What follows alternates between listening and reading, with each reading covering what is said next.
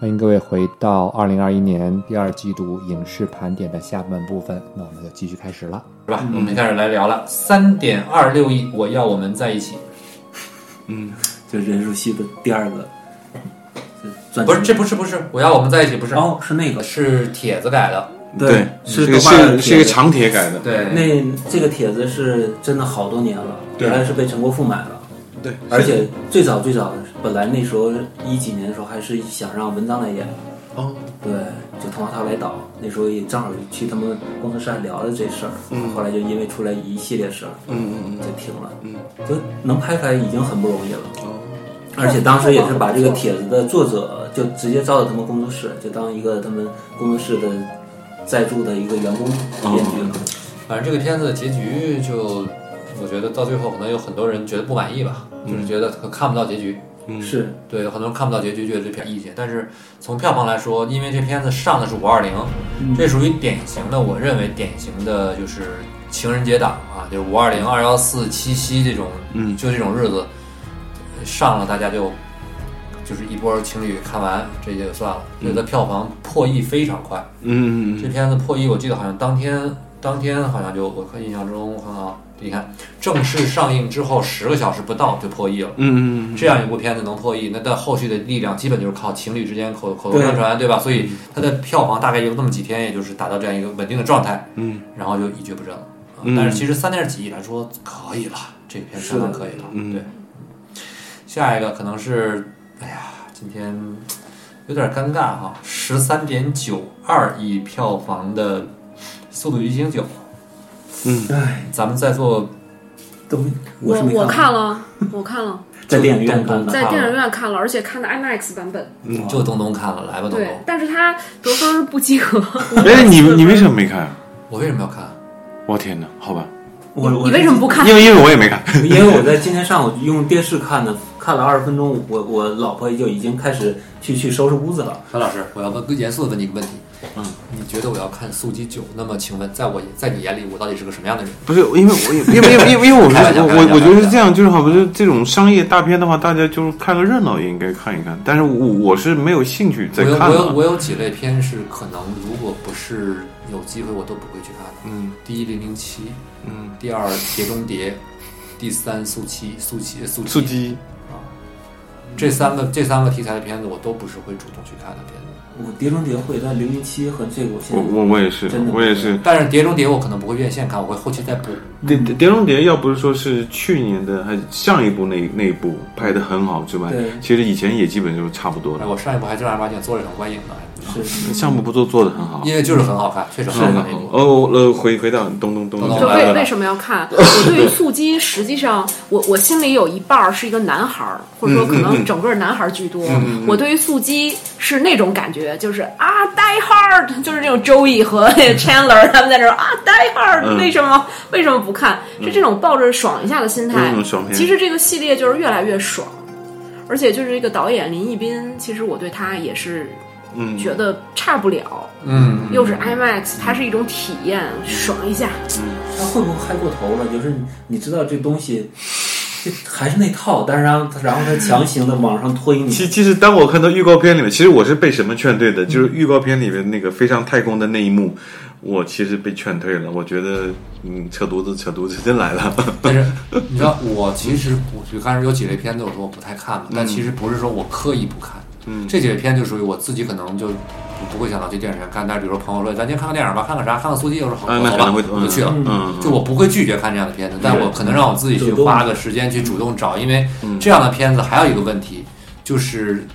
你能够看杜比、杜比看 IMAX、看 Relax 的时候，嗯，一定是在前面那两周，那两周人都超多，嗯，这种片子我就很难抢到那个特别好的位置去看，人又特别多，嗯我可能就会回避一点，那就等什么时候朋友说咱约着看啊，我就看了，有的时候错过就错过了，嗯嗯嗯啊，所以这这么一个情况。你说了一个啊，特别好的点，就是我突然发现这种片子我不会看非制式的版本，我不会去一个普通影院看，对 嗯嗯嗯要看我一定是对对顶对配对，对因为我对。觉得没有意义。是的，那还不是我我觉得他真的非常直男。不是，我跟你说为什么？人家就咱有一个刚才做大做做做做介绍没介绍呢，人东东以前 IMAX 的，嗯嗯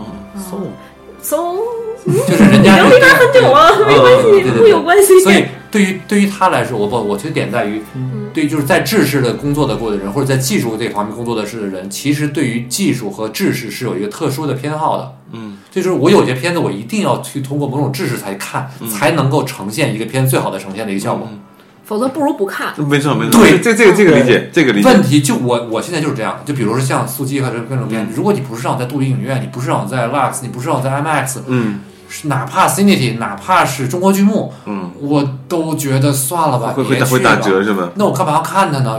也是屋里一堆人，嗯我好歹选一个票价贵一点的，是不是相对来说大家因为票价贵不会多说话，不会打电话，不会聊天呢？ 不会的，对吧？ 不，但是你不得不承认，三十块钱的票房，就我这不是话说啊，就是三十块钱一张票的那个电影院里面说话人确实多啊，除非你包场啊，但是啊，那嗯不是你又被爽到吗？这次，哎呀嗯，妈呀，因为哎呀， 因嗯为我觉得他的故事，他故事讲的他嗯，就故事讲的不够好。嗯嗯你说特效被爽到那个爽，我呃，我觉得特效被爽到那个爽越来越有限了。嗯，没是的没可没能我错。的我的没这错个临界点没错，提没高错了。。我我我我之所以不感兴趣，我记得是第五集还是第六集开场有场那个油罐车翻过来，我觉得那时候还觉得，哎呦，这个系列还有点意思，就是它是把那个想象力和呃特效和场面结合的比较好。但到后面你会感觉明显就是为了升级而升级，而且这些角色啊、这些人呢、一看就是为了啊、把这些明星凑一块儿，我想个那样办法，想个这样的办法。陈老师，我必须得说，这就是什么呢？这就是玩游戏氪金了。你现在拿的是黄金装备，你再下一个你不是铂金装备，嗯是是嗯你不是是豪华装备就没有办不法嗨了。了是是是，你是在比这个的时候，片子本身看这个东西的过程，对我就是我的我的本身的目的就缺失了。对所以我只才会跟朋友在一起，或者说我们今天正好哎，比如说东东说咱去看 IMAX 吧，我说好嘞，走着。呃，这种情况嗯之下，否则我为什么要去看？对对对，就像有些电影一样，咱们接下来要说这部电影一样，如果不是跟朋友一起看，谁会看啊？嗯， 《神探罗蒙三》这要说吗？ 你要得说吗？先把前前提慢慢多聊几句。嗯票不房然票房一百万的吗？这片 子，首先我得说，陈老师，我们四我们四个咱们都没看，嗯，但是为什么要聊？是因为我们今天在聊这个节目之前，在等你的过程之中，哦吼我们三个把《神探罗蒙》看了，第一部看了，嗯神探罗蒙》是二零二零年十二月份上的，票房四十万。嗯，进然后观感如嗯何呢？听我说完呀。 然后五月十五日上的《神探罗蒙三》嗯一百万票房，达到了咱们的一个标准，觉得我们我们聊天的标准都是票房过一百万咱们才聊呢。嗯啊，但是我们有大家最后发现一个问题，《神探罗蒙二》去哪儿了？对，我们也去看了一下，有《了一神探罗蒙个二》阴没谋阴谋论，我没们拍，好像我天哪，什么意思？直接直接从一跳到三吗？就是一上了， 三也上了，甚至三都快上线，但是二没拍，好像是。嗯，就是没有人知道这片子哪儿去了。我们有个概念，我们今天看完《神探罗蒙》，后来发现，首先《神探罗蒙》跟《神探罗蒙三》的票房，一个是四十万，咱们去年聊的时候都没聊那片子，是因为它没没没入这个聊的标准。今年一百万达及及格了。嗯，但是什么样的电影能在相隔五个月之间能够票房涨六十万？后来我们想，会不会因为有一些电影是这样？当你去电影院那里不知道看什么的时候，有一个电影叫《神探罗蒙三》，嗯一样嗯一个电影都拍三部了，你得看见，是不是应该能看呢？没错，有没有这种感你要觉？说这是种策略嘛，我不确定，我你觉得是不是一种策略？其实三就是二，牛。然后他故意叫三牛牛逼，这个这个这个思路可以，这个思路是不是很有趣？这是相当好可以 OK，我们要今天不聊神探罗蒙三，聊神探罗蒙神探罗蒙。东东、老韩来，哇，这个就是 都不知道为他为什么会拍出来，大家都很认真的演，然后演一个就是我们看每处都会发笑的一个认真讨论推理的一个片子。嗯嗯嗯，对， 我我管它叫躺平电 影，就是我在看这个片子的时候，我获得了一种很奇异的体验。就我觉得那么一个片子哈，然嗯后我躺平着在看，完全不用动任何脑子，节奏很慢，各到处都是 bug，然后我感觉很舒服， 这么一个感这觉。个片子，陈老师，你到一定如境果界你了，跟一群朋友在一起聚会打麻将的时候，我建议你们在旁边放着看，嗯嗯嗯，特别助兴是吧？特别助兴。我们今天我们仨人一边聊晚上这个大概的这个最片单，一边等你，一边闲聊，还一边说别的话题，就是在看这片子。我们还能时不时的去聊电影里面的东西，三个字，好开心。迪奥最常说的一句话就是：“哎，这种片子怎么会出现呢？ 怎么会出现？”而且这片子真的好神啊！就是我们在吐槽这个片子的某些觉得是 bug 的时候，嗯，接下来。台词里面的演员就会把这个 bug 用语言的台词给你圆回去， 就是编剧想到了这是个 bug，我、天哪，台词才给你讲出来，实时那个修补吗？实时修补。师兄不我们在前一分钟说这，但是而且这片牛在牛在，我们觉得这片子好像投入的成本也不是很高，因为参标不是很高。酒红酒一直在有，嗯嗯然后有几块有几张饼，嗯，还有馒头加咸菜，还有饺子，有饺子已经算高配了。饺子是最牛逼的，因为饺子里面出现还有一次返场，一次是那个就是入切入切入这个情节段情节段落的时候，有一对父子吃饺子，嗯，父亲不让儿子吃饺子，就是你吃饼饼好吃，你别吃饺子， 就是意思是爹想吃饺子。然后在那个进入到主流系列的时候，那个盘饺子他亲手拿完给儿子拿到屋里，就有一个藏起来了吧就是饺，对饼什么都还在外面，他就把饺子拿起来就掉进嗯去，就是真的是这个，你看知道吧？这个饺子放在这儿，前面有一个梗放在这儿，嗯后面还有铺垫。嗯这个当爹就是在乎那个饺子，嗯嗯嗯，你怎么其实挺好，挺有趣味的嘛。对不对？它有时候中间会加一点，你不知道为什么要放在这里，闲笔， 就你就觉得你要拍一个，到底要拍，它有点像好莱坞，就是当年特别有名那个灾难电影，就是嗯嗯你就知道那种状态了嗯。嗯，全全篇都是闲笔。对，它莫名其妙就会你出现一个不该搞笑的地方，它就给你搞笑一下。但是我不得不说，男主角有点油过了。然后男主角是制片人， 他是入组的，就可以理解。就是里面的很多台词，简直让你觉得油不堪言。而且他好多手势，就和女主角说话的时候手一定要搭着她这，这其实，在电影里面是忌讳哎的。，啊不是，这个我观察过，是一开始没有搭，然后随着剧剧情推演，越来越搭，越来越搭，越来越过分。你能感觉到这俩人的那个关系越来越近，越来越然后戏里戏外的关系都就忌是讳。我的感觉就是我在干嘛？我在看《天妇罗》嘛，就是男主角是油锅，然后其他人就是下锅的那些蔬菜，哎呀迅速锁住水分，被一层油包在外面的感觉。哇，这样电影简直，这也是另太外一有种，太有趣了。这是另外一种的沧海遗珠。陈老师，你没跟我们一起看，太可惜了。天哪，你一定要跟你的朋友们，我不，我不会，我不不会再看第二遍的。但是你一定要跟你的朋友们打麻将或我者干我嘛现的在去是看把个这个三锁定了，这个盒子里有，我一定我也锁定了。我甚至说这个三咱们可以考虑一起看。可以可以， 那不然不然人生好像不太完整。哪怕是下一度要把这个片子翻开再说一下。对，嗯应该值得值 得。好，我们进入下一部，这个片子是我觉得和柯南系列不相上下的，票房嗯二点七六亿，当然。它的影响力的这个覆盖的面积和年龄层更广，就是《哆啦 A 梦伴我同行》嗯嗯嗯哆啦 A 梦二》伴我同行。其实我我很喜欢这片子，我很喜欢，就是我觉得它是一个标准的发挥。嗯我已经不考虑这片子里面你展现出来的谁懦弱谁不好，没有必要。嗯所有的角色就是符号。嗯我们每年看这种电影，它跟柯南还有区别。柯南是看的一个连续剧，然后连续到一定程度，一个电影来继续往前推一步，发生一个若有一点点联系的一个故事，还往前推进的。但哆啦 A 梦系列不是，哆啦 A 梦系列就是哆啦 A 梦。大雄、小强和大胖啊、静静香啊，他们其实是虚拟制作的演员，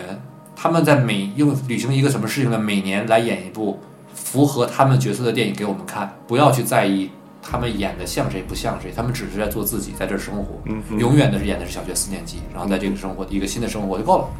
这就是我觉得哆啦 A 梦让我觉得最有魅力的一点，就是我们只要看这个，就是每年有这么一点时间能够，这个当然这个前期工作是你自己要主观的把自己的心境放下来。我们对今天是去儿童乐园去享乐的，不要觉得这个东西你怎么能笑，我怎么就能不开心。今天去是为了开心的。那这样一部电影，二点七六亿动画片，在目前来看，我觉得相当可以了。嗯是二点七六亿的动画出来，这是已经几乎可以说在动画领域里算很好的一个一个成绩了。何况哆啦 A 梦这种片子又不需要所谓的大规模的什么宣发，是也没有嗯特别夸张啊，但是也也有嘛。这里头我想补充一个挺有意思的点，嗯就是去年去年还是前年上了一个口袋妖怪，嗯，然后我当时就关注了一下，我因为我是八零后，嗯，口袋妖怪其实是九零后他们小时候看是的，八五到九五，对，八五到九五八是五吧？后到九五后，哎，然后我就观察会有多少票房，会有多少人刚上的时候就去看，嗯结果首周的票房就一个多亿，对，基本盘。嗯嗯蹿升的非常快。但是对我八五前的人，我是没有感觉的。嗯，对，同样还有部片子是接档，为什么我觉得就是《哆啦 A 梦》是七五到八五，当然后面也有人看啊，这个咱单说。然后那个主流是七五到八，个人感觉啊，然后数那个那个精灵宝可梦是八五到九五，九五之后的很多年轻人看的是数码宝贝，然嗯后就是数码宝贝，sorry sorry，数码宝贝，我说错了，我说错了。你看，我就就不是我的那数个。码宝贝是真正的是九零到九五之后的这一批对人，因为那个东西是那个片子在国内上的是零零年初左右上的，刚好是这一批孩子们上小学甚至上初中他们在看的东西，所以那个片子上来之后票房巨好。我说的就是数码宝贝哦对，sorry，啊数码宝贝再再次嗯更最后的超进化那个，反正就是那对一段对对对对。但那个片子我我之前我我们聊的时候我骂过一次，就是这片子我接受不了的结局，就是他们告诉你你们的幻想就是白扯，你们要回到现实吧，不要去觉得数码宝贝不存在的，你们就是你们要回到现实，你们要做社会人，你们要。我很讨厌，我很讨厌这种，你是我在看梦想，你你一个动画片导演，你为什么要让我去撕毁我们的梦想？要不你就去做一个原创，嗯去做一个原创撕毁人梦想的梦东西，我我承认的，我我能接受。黑色的故事我也能接受，嗯，但是你把原来营造的一个东西用这种黑色的方式去做收尾，是我觉得对一个 IP 也好，一个品牌也好，一个故事也好，最大的侮辱。嗯嗯，就是导演去骂人，就是去去抽作的，我真的接受不嗯了。但它票房真的很好，对就是第一周一个多亿，你能看到中国电影市场这个九零后有多少人？嗯童年回忆啊，童年回忆太好了。对啊，OK，下一个《寂静之地二》二点四九亿，一的票房是多少？好像忘了，反正一的票房也不错。也不错。对一的票房不错，对，是的二呢，应该应该呃比二比高。二好，比二对要好。对是的，因为原来第一的时候，这高概念是让人而眼前一新，一哦样的。呃，一嗯的票房是二点二，差不多，对，但在那一年，它嗯然后二点二亿，但是寂静之地二还超了呢。那超了呢。对，当然，我觉得这个是不是与票价涨价有关系啊？嗯，第一部是二零一八年吧，对吧？是我记得是有几年了。嗯，然后这个片子你看，其实二零一八年五月五月十八，然后这个是进行第二是二零二一年五月二十八，就是基本上隔了三年就又来了。嗯，呃，这个片子呢，我觉得啊就是看了就看了，这是在我看来就是连续剧。就第一部我觉得是高概念的东西出来，对点子也好，点点子片儿也是点子片儿。第二部就是把这第二点子片儿当 当连续剧继续演了。是啊，到第三部你再出呢，可能我也能看，但是我不会有任何的期待。嗯嗯是因为一定要让他老婆演吗？其实这个概念你另起一行，我觉得效果会更好。你不让他老婆演，票房号召力靠谁呀、啊嗯但是我觉得这个名字概念是还是能卖点钱的，因嗯为这这集我是觉得是成脾脾胃状了。这个嗯，但是我觉得啊，就是这个系列，只要诺亚就是诺亚诺亚 U 就诺亚 U P 这个这个小孩儿，就是那个儿子，嗯嗯他还演我就看，我好喜欢那个小孩儿，嗯 那个小孩儿的戏我都特别喜欢。嗯，他之前演的那个奇迹男孩儿，对。对，哦，呃，我操沙，呃沙赞是不是他演的？沙赞他没演，沙赞没演，他演了一嗯，嗯我记错了。沙赞没演吧？哎，我看着眼熟他。是演的那个极就奇迹男孩嘛，就是 Wonder，、哦，对对对，就是其实嗯就是里面那个就里面那个 Jack Jackwell，就是他是一个一直演一个就是一个很善良的一个小朋友，嗯嗯他那个无辜的眼神演的特别好，嗯，他那个无辜的眼神在《寂静之地一》里面那种带有恐惧感，带有就是嗯嗯那种害怕的那种感觉，就就服从父母的感觉，嗯继承下来了。然后二里面也同样也继承下来了，嗯而且二里面就在那种薄弱之中，大家加一点勇敢，然后去保护自己妈妈的那个状态嗯也维系下来了。嗯啊嗯嗯但是我唯一的 bug 就我就觉得这片子最大 bug 在于，嗯你都知道世界是这样，怎么还生啊？嗯嗯嗯你是为了繁衍人类吗？就这种感觉，就是可能我就当然这个就来就是特别极端了，当然人类繁衍是肯定需要的，但是嗯我会觉得到了二里面很多你为了有这个制造制造问题，出现孕妇啊，出现生生育的这个过程啊，是一个为了就是恐怖提升恐怖嗯去提升的。我在第一部里面最恐怖的、最最痛苦的一点是踩钉子，嗯，小英子，你看嗯，大家都想踩钉子，是的，第二部里面，为了达到一个相同的效果，我就要做在那个船上啊，这一边车码头啊什么做类似的东西，就用的你就在被动的去，嗯，为了有什么而做什么。所以说三四五，不管你拍几部电影，这几个东西我认为它未来都会再有，嗯就它会不断的用踩钉子啊，然后嗯分分组啊，出现新人物的方式去去搭配。那么未来嗯嗯嗯有没有他老婆 Emily Blunt 这个 Emily Blunt 这个角色呢？我觉得他可能都不是特别重要，但嗯是 Emily Blunt 至少她得她得出现，毕竟她她老公的对嗯对吧？自己家的片子自己不支持，是啊，怎么也得支持一下吧？对，当配角也得支持一下吧？对吧，嗯嗯这个片子我有点不同的看法啊，您说因为这个影片是我特别特别特别喜欢，我给了五星，嗯，我给了五星，是我真挺的好，挺好，挺好我。我真的喜欢我，我写了一个评价，我也调 出来了。啊，呃，因为为什么呢？因为我觉得《寂静之地一》已经很完整了，对它已经结束了，对是就是你无法想象一个续集拍还能拍成什么样儿。然后，但是那个叫约翰·卡拉辛斯基，然后他对又自己又原创了一个同样精彩的，甚至我觉得二比一更好看，它是最好看的一个续集，给我最大惊喜的一个续集。帝国反击战提出了异议啊，没事继续， 而且它开这场不二也不干。他开场，嗯 开场居然给了我一种就是斯皮尔伯格，就老好莱坞斯皮尔伯格嗯大白鲨的那种感觉，可能跟他三十五毫米这种胶片的质感很有关系。而且他故事讲的非常非常圆，我非常喜欢。你喜欢那个小小男孩儿，嗯，我喜欢那个就是小稻草稻草人儿，就是基里安墨菲。嗯嗯嗯，我觉得演他墨菲，我觉得演的特别好。他带着一个大叔，沧桑大叔，有着悲惨身世的，带着一个小萌妹，这种组合让我想起了美墨那个游戏《嗯美国末日》，而且我特别喜欢他那种场景，就在大桥上头，到处是废弃的船和呃和废弃的车，我自己特别嗨这种场景，嗯，所以我个人就是我个人是非常喜欢的，而且我是 B 级片的爱好者。我我不是讨厌这个片子，我就说必须得说好，只是可能我因为在看一的时候，我可能不太想再看到同样结构的东西再来一遍。但这片子里有有很多结构上是有有相似的，对。但这片子看的过程之中，我是享受的，就是看完之后，我觉得我看过最好说的那个，只要男主角还在演，包括他就算这个片子还会再出，我还会去看，但是我不抱预期。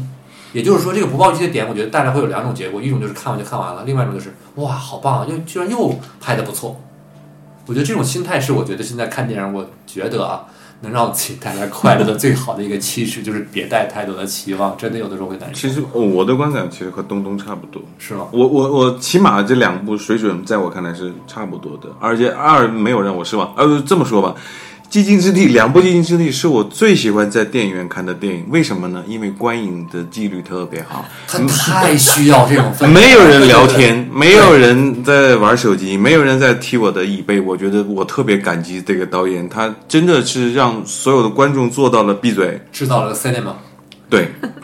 这个我觉得很厉害的。但是呃，说回到电影本身啊，我觉得它从故事的引入，然后这次情节的展开，人物的呃配比，然后场面的这种呃，包括场面的转移，我觉得都很在线。有有一定俗套，但是呢，你又觉得合情合理，所以我是期待三的。嗯，我是，但是三它一定要玩一个和一和二会一定要有点不同的东西才可以。你看你这个期待就变成了你需要的不一样，因为我觉得是这样，就是好的导演他会在他自己的创作思路和呃观众的反应之间，他会找一个方法，他一定要找一个方法，然后就是既不能让你猜到我，但是呢我又要满足你，所以我觉得未来的三像是一个游戏一样，啊、是观众和导演之间的一个游戏，所以我很期待就是当那个游戏来临的时候是什么样子。我我我到了第二的时候，我已经把它慢慢当成一个游戏的电影来嗯嗯看待了。但是他还是很很抓人，我觉得，尤其是回到那个那个炉子里边嘛，然后当那个铡刀放下的时候，我我天呐，怎么办呢？这这事儿怎么解决呢？我还是很很牵肠挂肚的，所以我挺挺挺感谢导演的，对，这个就是一个演员转型导演一个成功的啊案例。对，没错他对太厉害了，他又是编剧，独立编剧，这二是又是导演，又自己能又能演。但三呢，特别遗憾，据说他是监制，他交棒、哦好吧交棒给别人了。好吧哦，好吧，那可能二对他来讲，可能就是多拍的一个东西了，他可能拍完一应该就 OK 了，他把自己整死了嗯因，为这种类型片它是有变化的。嗯，一的话是完全封闭在一个空间，是的就完全是按照好莱坞那种低成本的恐怖片来做的。是的二的话明显是盖成一个开放世界，我们对要走出去，没错那它的系统其实在变化的，没错那到没错三的话没错肯定有大的变化，没错没错但中间这一段过程中间，就是可能对我这种老的恐怖片迷啊，包括这些，他没有做到一个承上启下特别好的东西。嗯嗯他还是在延续一的设定，还是没错延续那一的那种那种情绪。对，二的话，一般你包括我们玩游戏《生化危机》也好，或者是《美梦》也好，他要把二肯定一般是做对抗，嗯对这个对抗性在二里没有体现好，因为你要一旦有了对抗性，你就知道三你是可以预期的，人类在呃是怎么去直接反抗起来，而不是对说人类还要尔虞我诈的去那种抢夺那个机会了。我跟你在这方面有一点点类似的想法，但是我会觉得为什么我会担心这个片子系列啊？就这个片子跟丧尸片太像了，是的，就这种感觉，丧尸片太像了。丧尸片的第一部往往是什么？就是忽然一个遇到了丧尸围城，如何逃出这个城市？嗯。第二步是什么？往往就是打开世界之后，发现了其他地方也遭受如此，我该如何维持我的生活？嗯。第三步就变成了人和人之间的这个斗争，去抢资源，如何去打仗，然后同时还要对抗丧尸或者是反攻。嗯那么这这是系列到的套路，这是系列套路。那么《寂静之地三》，你怎么去做？你难道你不去拍其他的那种人组织，还是跟这动物大家去想第办二法部吗已经开始有部落了，因为第二部已经有了，对第三部你不得不去放。哎，去放我宽我我特别有意思啊，就是你看这样电影的时候，我不会动脑子的，我不会动脑子，它未来会怎么样嗯 就？完我全沉浸在当时那个情绪里我面。我我等着，呃因为这这这个电影我太喜欢了。嗯，对，呃我是他提供给我的这种观影氛围，我实在太喜欢了。啊，向你学这习就。是你看单片儿的感觉。等我们就总会想 以后以后，因为我是玩游戏和看职这业个系病列，你这的是。习惯了，真就的是这是 样。我觉得他沈老师就是活在当下的最好的范围范本啊，我就是觉得不 行，以后以后我也得改一改啊。嗯好，下一个《迷妹罗曼史嚯，》这二百这三十九万，只有哎我看过啊，只有你看了哇，这个导演是我闫妮儿认识的朋友，啊，秦鹏啊，对，是中戏的，两口子都是编剧，然后他其实是导演系的，嗯但他因为是以前给李少红做过掌机，嗯现在李少红给他做监制，现在给他一个机会，明白，对，但这种年轻导演跟我年纪也差不多，最大的问题我觉得还是对喜剧的理解不对，这是天生的。就真的我觉得对喜剧的理解绝对是一个演员的天分和一个导演的天分。嗯就真的你我们再倒过来看的话，卓别林也好啊，周星驰也好，包括现在徐峥，他们演得好，你觉得会笑，是他对这个喜剧的理解，对这个世界的理解就是那样的。而我们有一些编剧写喜剧不好笑，就是你根本就是不对的，嗯，这啊是没办法，这天分的问题，嗯，对，而而且就是大部分中国导演、新导演都认为喜剧是一个入门槛特别低的类型，嗯，但在我来说恰恰相反， 对极高极高极高极高所以你真的觉得你能力不够，不要去碰喜剧。对。哇，这个也是一个惨剧性的一个电影，我反过来问个问题啊，你们觉得门槛最低的类型片是什么片子？恐怖片，恐怖片，真的是恐怖认片同。吗？东东呢？认同，认恐同怖。片，我好像没在你们刚才说这个门槛特别高，我认同，但是我我刚才反向想了一下，我没想到什么样的门槛特别低，尤其在恐怖片在中国又不好拍。对，是因为不好拍，但它作为类型片里，它所有的都是靠技术可以弥补的。没事，但你里面嗯故靠事画，面，靠画面，靠特效特都可以弥补。对那你们好狡猾，你们扔出来一个无解的一个 一个一个门不槛。就唯有一个电影是靠音效能吓人的，啊但你不能用音效让你乐，对不对？嗯嗯这这我们当然就是这，但是沈腾可以让你乐，哦呦，那张脸现在胖了，你放镜头上你就想乐。对，沈腾真的是做到了，他只要是演，大家就想笑的这么一个有一个天高度分，嗯他还是老天爷赏但饭现吃现。在就是压力也大，因为对我知道的人说，你现在这个时候，导演一般就是老导演也不愿意跟他合作，因为他一说就是沈腾电影，而不是谁是谁的电影。嗯对开心麻花也是沈腾的电没影，事沈腾相当于支撑了一个开心宇宙，没事，这个特别恐怖。麻花宇宙，对咱们聊过这个话题。然后呢，新导演他也不不会愿意和沈腾他们互相也没有这种信任和支持的话，你也演不出来。嗯然后大家都说沈腾你自己做导演吧，但现在李焕英那个程度了，对沈腾都压力极大，对，我真的是。就是沈腾不要有这种压力，现在轻松一轻点，但是轻你轻松一点那好你看黄渤也好，现在为什么他不愿意去再重演复那些事儿？就是因为我黄渤我觉得可以不要再演了，但沈腾我觉得可以再演演看，真的真的。希望是这样的，就不大家真的不要给喜剧演员太多压力，完最后弄得要么抑郁症啊，要么对不就转好导演不好般不好那个状态。不好不好，我还我还是很喜欢沈腾的。行吧。好，刚才忘了说了，二零二一年四月份的总票房是二十四点八五亿。那其实从票房来看呢，中规中矩吧，就并没有特别好的一个。但是五月份票房四十八点六亿，就是基本上等于翻倍。那其实还是五一档，我觉得助力还是很重很大的。再一个就是《速激九》，嗯嗯，带来很好的一个一个影响吧。好，那咱们进入六月份。六月份首先第一个电影呢是只有东东看了的一千六百七十八万的《匹诺曹哦，不是如果我怕》啊是啊，他老韩啊，老韩看了，sorry 啊，是韩老师，是是，因为也是一个真人动画，嗯而且他主演是《美丽人生》的主演，哦，对我他呢？对我特别喜欢，我也看，但是就是整个风格特别诡异，嗯是暗黑风格的一个 一个童话。嗯，我对，所以对它整个的，包括那个木偶做的也是挺吓人的。嗯就豆瓣评分也也挺有趣的，你们可以看一下。嗯就你不知道从哪个角度来说，你是要温馨啊，还是要怎么样去评价它？他可能想真实还原那那时候的状态，我也不知道。遗憾啊。接下来两呃三部电影呢，咱们都没看，七百七十二万票房的《童年周恩来》，一百一十四万的《我的杜卡弟弟》，还有一百八十四点六万的《梦境俏佳人》，这三部我们都没有看。嗯，但是紧接着就是连续呃，还有一部四百六十四万的《奋斗吧，中华儿女》，我们都没看。OK，、嗯接下来是我们看的电影啊，这部电影呢，我不知道陈老师看没看啊，一千四百四十六点七万的《有一点动心》。没一点东西。有有一点东 西，就有点东西。嗯嗯就嗯，这个东西是可以分析的，就完全是一个大杂烩。然嗯后导演每样陈嘉上，陈嘉上，啊，是陈嘉上导演，就主演主演言承旭、哇哦任素汐，哇哦哇哦啊，不是的又出现了，啊，两个人是情侣。是的，哇哦，好，谈恋爱哦上床了好，就这样的。他俩长得多像啊，怎么谈恋爱？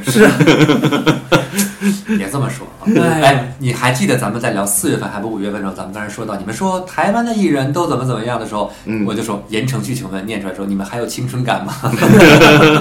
他当年演《流星花园》的时候就没有，对嗯，对吧？演演那个道明寺的时候就没有，那个时候周渝民是可以的，对嗯，美作就是这个这个勉强吧，现在对吧？哎呃也不想了。现在人家我这岁是数了潮流潮流青年了，但是言承旭可一直都没有啊。 好，这个片子呢，首先这个片子叫有一点动心，我给大家二位呢稍微做一点点小小的这个嗯介绍，你们就大概知道这片讲什么了。嗯这个片子介绍一个人，他的艺术指导，嗯，是张信哲，啊，就是那个我们熟悉的张信哲我。知道，我知道他是个收藏家。而这个名字，而这个名字就是他的那首歌《有一点点动心》。哦，是个 IP 哦。对，就刚才我们说对陈奕迅的歌一啊样，这个片子就是典型的一个高晓松，我从《同桌的你》，这对就是这个就是张信哲的有一点用心。引发的流行金曲 IP，是的，嗯，对哦，然后这个片子这个电影啊，也跟歌一模一样，就是歌词有一个特点，你的上一句跟下一句只要是押韵的哦，嗯，就就行了，嗯，情感上可以跳跃。故事上可以跳跃，对吗？哦就是哎呀你上一分钟是我想到我我看着你留下的烟蒂，这不是影对院卡吧？卡拉 OK 了吗？然后？然后，比如我看着留下的烟蒂，对吧？我下一分钟就是我可能我我想到我们一起走过的田地，对吧？就可以了，对不对？只要押韵，可对以不可以对可？以至于这两件事情发生在什么情况下不重要，嗯嗯，对吧？嗯这个片子也是这样的，嗯上一秒钟你上一个段子，你可以在某些地方出现，下一下一场景你就可以完全切换到另一个场景，而且无缝衔接。啊，是 MV 吗？这么说的 吗？而且 MV 还有个特点，对不对？就是旋律。对这个片子的特点在于很多背景音乐就是有一点动心的那个 BGM。嗯嗯嗯嗯，好，嗯，所以陈嘉上导演旁边还有一个人，我觉得那才是真正导演。啊陈嘉上也是一个艺术挂个名而已，但是就这嗯种 IP 做出朱来，雪飞是吧？啊朱雪对，飞是吧？然后太神奇了，这个片子我觉得还有一个小小的点，是我跟老韩聊的。这个片子我在看的时候，我跟我跟老韩说，我一直觉得这个片子很像抖音剧。嗯嗯就你在抖音上看一些剧的时候，就大概比如说一分钟、两分钟，对吧？嗯，或者是这种短视频吧，一分钟、两分钟讲一个场景，就是抖音连续剧。嗯嗯你们想象中，如果这是一个由言承旭跟任素汐拍摄的抖音连续剧，上一分钟两个人因为什么各你我在做创业，你在做创业，两个人一个相遇，下一分钟我你你影响了我的创业，我影响了你的生意，然后我们打架，再下一分钟两个人在某些场合见面，然后我帮你去去去相亲，你帮我去你给我挑事儿，再下一分钟我遇到我前男友，我碰到我前女友，再下一分钟你帮我解围，我们一起喝酒，再下一分钟我们在一起，再下一分钟你又我们才产生了新的误会，再下一分钟我们两个通过误会觉得认清了彼此，最后我们走到了一起。它是一个一个的段落，你听着特别特别完整，对不对？嗯。但你想象一下，它的片子的过场就像我介绍一样，这么这么生硬。嗯。所以它如果放在抖音上一段一段的时候是非常合适的。嗯嗯当我看到片尾片尾花絮的时候，我震惊了。嗯请了一堆抖音 UP 主在讲我们的我们对于爱情的态度、动心是什么样。忽然觉得，这是不是抖音为了宣传抖音连续剧而拍摄的一部嗯用抖音连续剧串起来的一部抖音电影？哦，制作公司没有抖音，对，没有没有，嗯但是真的真的真的太像抖音风格了。哎，我很好奇，你们二位为什么会会看这部电影？嗯盒子上上了，啊对呀、对，只要院线上了，而且陈老师，我们是很负责的。第二季度影视盘点这是要聊的。哦再一个，任素汐，我真的哦每出必看。而且这个盘子也不低啊，你看这个搭配的话，嗯也得两三千万的一个盘底了。里面，而且里面是不是还有柳岩呢？有好几个对吧？啊，还有反正柳岩演的就是言承旭的前女友，对，就客串一下。就特别像抖音剧。为什么？就是因为柳岩柳岩没有在任何场合下出现，就在前女友那场戏中出现，前不着村后不着店的出现了。嗯嗯就很像你看到的某个小品中的客串那么一下，然后出现，然后走人了。嗯嗯大家啊，柳岩我认识，过去但他为什么要找一个这么有电影感的女主角呢？他为什么不找一个网红感的女主角？那我觉得应该问任书记为什么要接这部戏，是的，我不知道。 对吧？也这问题应该倒过来 问。有给那他么的钱一点 点东会比西言承旭多可能张信哲老师还是，而且这片子结尾的那个第一个彩还有个彩蛋，就是任素汐采访张信哲，啊问他时隔这么多年再唱这首歌是什么感 受，张信哲还讲了讲。夹带私货呀！这首哎歌张张信哲绝对是有绝对的这个话语权和一些影响力在里面我。觉得应该是把主题点一点吧。但是你因为很多人，但是我有一点，我我是持跟老韩持相反态度。老韩一直觉得言承旭跟任素汐不配，嗯，对吧？而我是觉得看起来确实是不配的，但是这个不配正好又对应了这个片子本身的主题，就是两个人是两个世界的人，嗯嗯嗯风格不一样。嗯一个是创业完很有钱就干嘛的，就就是言承旭，嗯，就是少爷就是道明寺的成都创业版本，嗯，然后任素汐是一个会说四川话，但是又又有北京腔的一个的在成都创业的这么一个女企业家，然后两个人风格一个就是都又不一样，但他们两个人他们两个人相遇跟结合一直都有冲突感，嗯你就他时刻表演出来了言承旭跟任素汐两个人不配，但是最后两个人有一点动心。嗯，那片名应该叫有一点貌合神离。但是结局，人家最后的结局，两个人说：“我觉得我们两个以后你一定会气死我。”哇，说一堆，但是我觉得还想跟你试一下，就是告诉你，就是不配，对不对？我们看着不合适，对不对？但是我们就要在一起，气死你！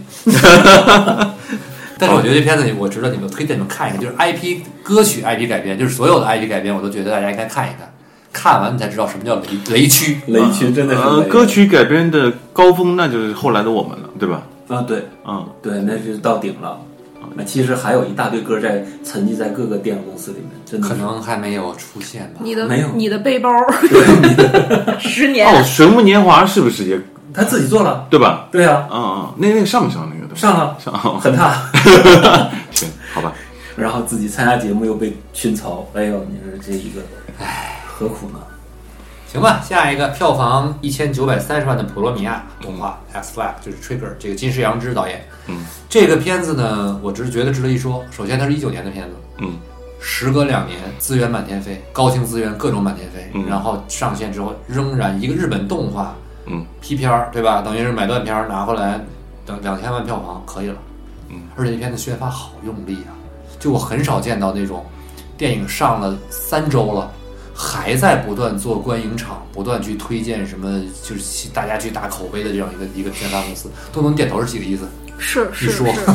对求你多说两句。因为我因为我觉得它特别像是它的票房也特别像是 Fate，就 B 站的那个《命运之夜》嗯嗯也是差不多两两千万左右，是一个大的 IP，、然后有一定的群众基础，嗯它的票房其实挺稳的，就类似这种的动画嗯的 IP，、而且我觉得它特别潮，你看的时候觉得吗？普罗米亚其实不是 IP 的影响，是导演的影响，金石阳之。哦，金石阳之本身的风格太强烈，这种大的颜色的色块，对，这种这种迷幻青色和紫红色的这种对撞撞近似色，于迷幻的这种风格，直到他金世阳之的这个《普罗米亚》上完之后，前一段时间 DC Plus 放了即将放的那个《星球大战：幻境》的这个系列短片，就是由十一个左右的导演去编剧，其中就有金世阳之。金世阳之的那个片段中，又是同样的这种色块冲撞，那觉得我操，就是金世阳之的风格，就是当一个导演把自己的风格贯从始至终，让你一眼看到就是，那就是他。嗯就像你看到宫崎骏的东西，就像你看到北野武的东西是一样的。嗯嗯就日本导演一直在做这样的事情。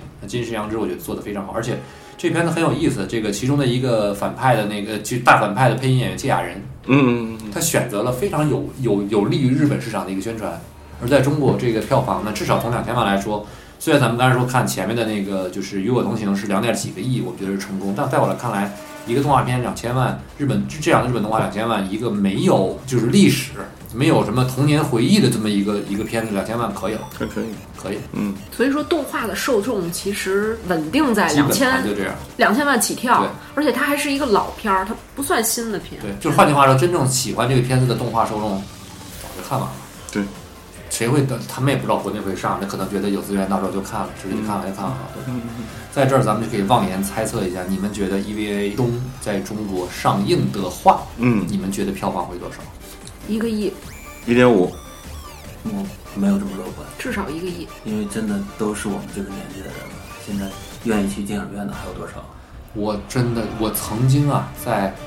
呃三四月份的时候特别乐观，我觉得能达到两个亿。嗯，我现在会觉得哈，三千到五千万之间，我这么差不多悲观是是，不是悲观，首先就是这个片子如果不剪辑是不可能上的。其次，这个片子即将在八月十三号嗯，线流上媒体流要媒上体，嗯，老再百姓之后肯定冷了看这么长时间之后再看，我们就算老粉丝去什么还一张电影票去干嘛，我觉得基本盘三千到五千万。嗯嗯我希望我被打脸，但是我就怕我猜中。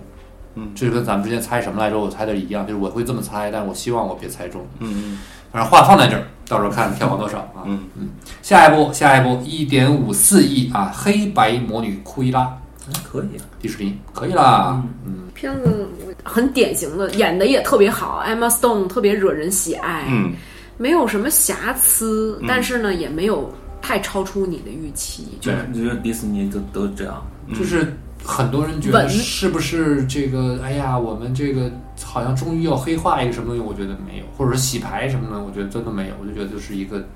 很中规中矩的这么一个一个片子。嗯，我我我印象里呢，就是迪士尼真人电影一直做的不太好，没有特别好的，但这个完成度还好。你知道他在那个 IP 上面，然后立了这样一个人设，OK，但也就仅此而已。但是我比较喜欢它的一点就是迪士尼它有一个恶人系列，它在拍它的恶人系系列。嗯 Maleficent 就是 Angelina Jolie 演的，对然后包括这次但的库伊是拉，但是这个呢是什么呢？这个就是源于迪士尼之前做过的一套图库，叫 Villains，就是恶人。嗯它是有一套这样恶人的图库的，嗯因为恶人图库是特别适合时尚，包括之前前两年像连卡佛啊一些时尚品牌，他嗯们除了买小罗班比和这个小小飞象那种比较可爱的放在包上之外，恶人是特别容易做图像化、时尚化的素材的。嗯嗯嗯，当这套图库他们用完发现不错的时候，我觉得啊，这个相相辅相成，整个概念之中，嗯推电影啊，推什么，这个包括之前的 Maleficent Maleficent 他们是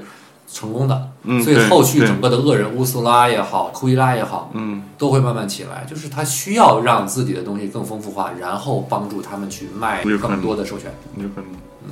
但是这片子本身，呃，画面我就是电影故事不说，但是画电影本身电影的这个视觉很好看，嗯就很好看。是的，好，下一个一点三四亿，你好世界。这个其实应该看一下。又是遗珠，每个月一部遗珠都是你来提供的吗？嗯，它不能算，我觉得它不能算是遗珠，但是嗯我觉得它是特别值得一看的，嗯，因为它的故事很好，它故事，嗯，不剧透的来讲，就简单来嗯剧讲，透也没事儿啊。嗯就未来嗯一个就是我回到过去，一个男生回到过嗯去，因为他知道他的女朋友会遭遇不幸，所以他回到穿越时空，回到过去，他在穿越时间回到过去去改变这个现实，去拯救他。喜欢的女孩儿，这么一个故事，嗯，OK，我觉得故事是特别有新意，就是在这个设定就是设定是非常有新意好嗯的，值得一看。好，没问题。下一个九千四百九十七万，《阳光姐妹淘》，导演包贝尔，来吧。我们上一季已经当时是还在聊这事儿呢，就完成度很高，但这种完成度高的前提是他把电影扒了一遍，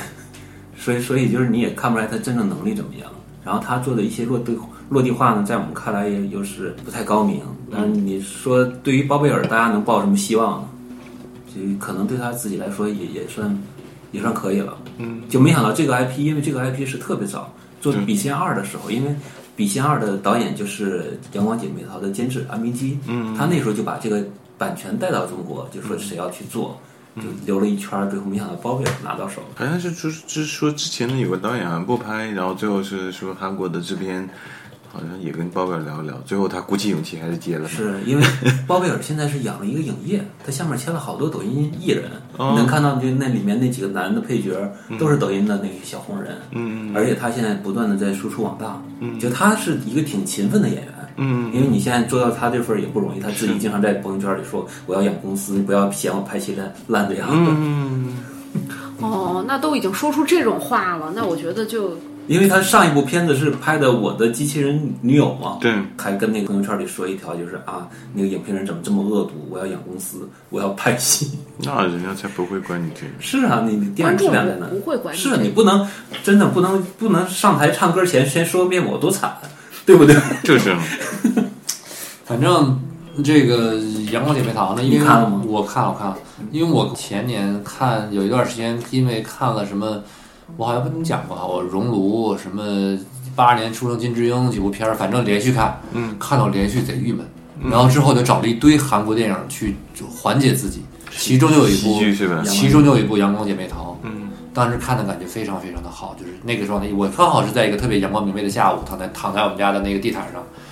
就大家看看完就觉得很舒服。然后我当看这片子的时候，就是浑身不适， 就是第一就是你镜头直接照搬照搬的太多了，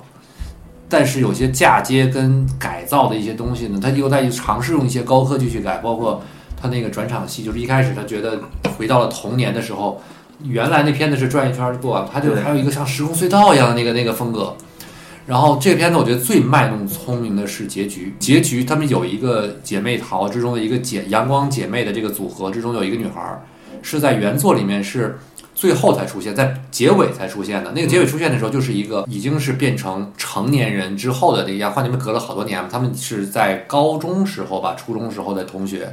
他们到了成年人之后，当有一个好姐妹离世之后，他们坐在一起的时候，是一群同龄人在聊。最后开门的时候也是那个同龄人，但是国内就改成了，又变成了，就他们等于镜头一切换，你一开门，是嗯还是还是可能中年的这个女主角了。嗯，然后镜头一切换，就是变一开门一再看，就是变成了那个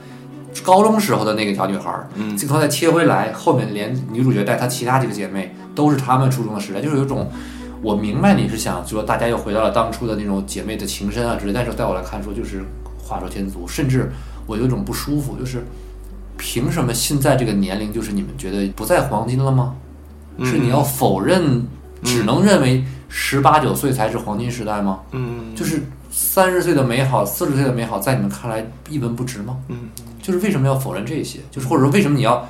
刻意回避这些？你是为了少少少请个演员？嗯嗯我最后在想，我我最最大的善意在于你要找少少请一个演 员，你不知道找谁去演那个曾经的美女，嗯，到可能四五十岁如何找到更多的气质美女过来去演这个，我只能这么想，这是我觉得我最大的善意了。嗯但在我看来，就是嗯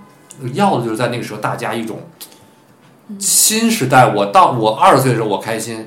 我三十岁我也开心，嗯我四十岁的时候跟我周围四十岁来岁的朋友在一起，我还是开心。嗯我们的开心不是因为我们有什么童年什么回忆的开心，是我们在在一起，我们就是开心。嗯我们的认同不是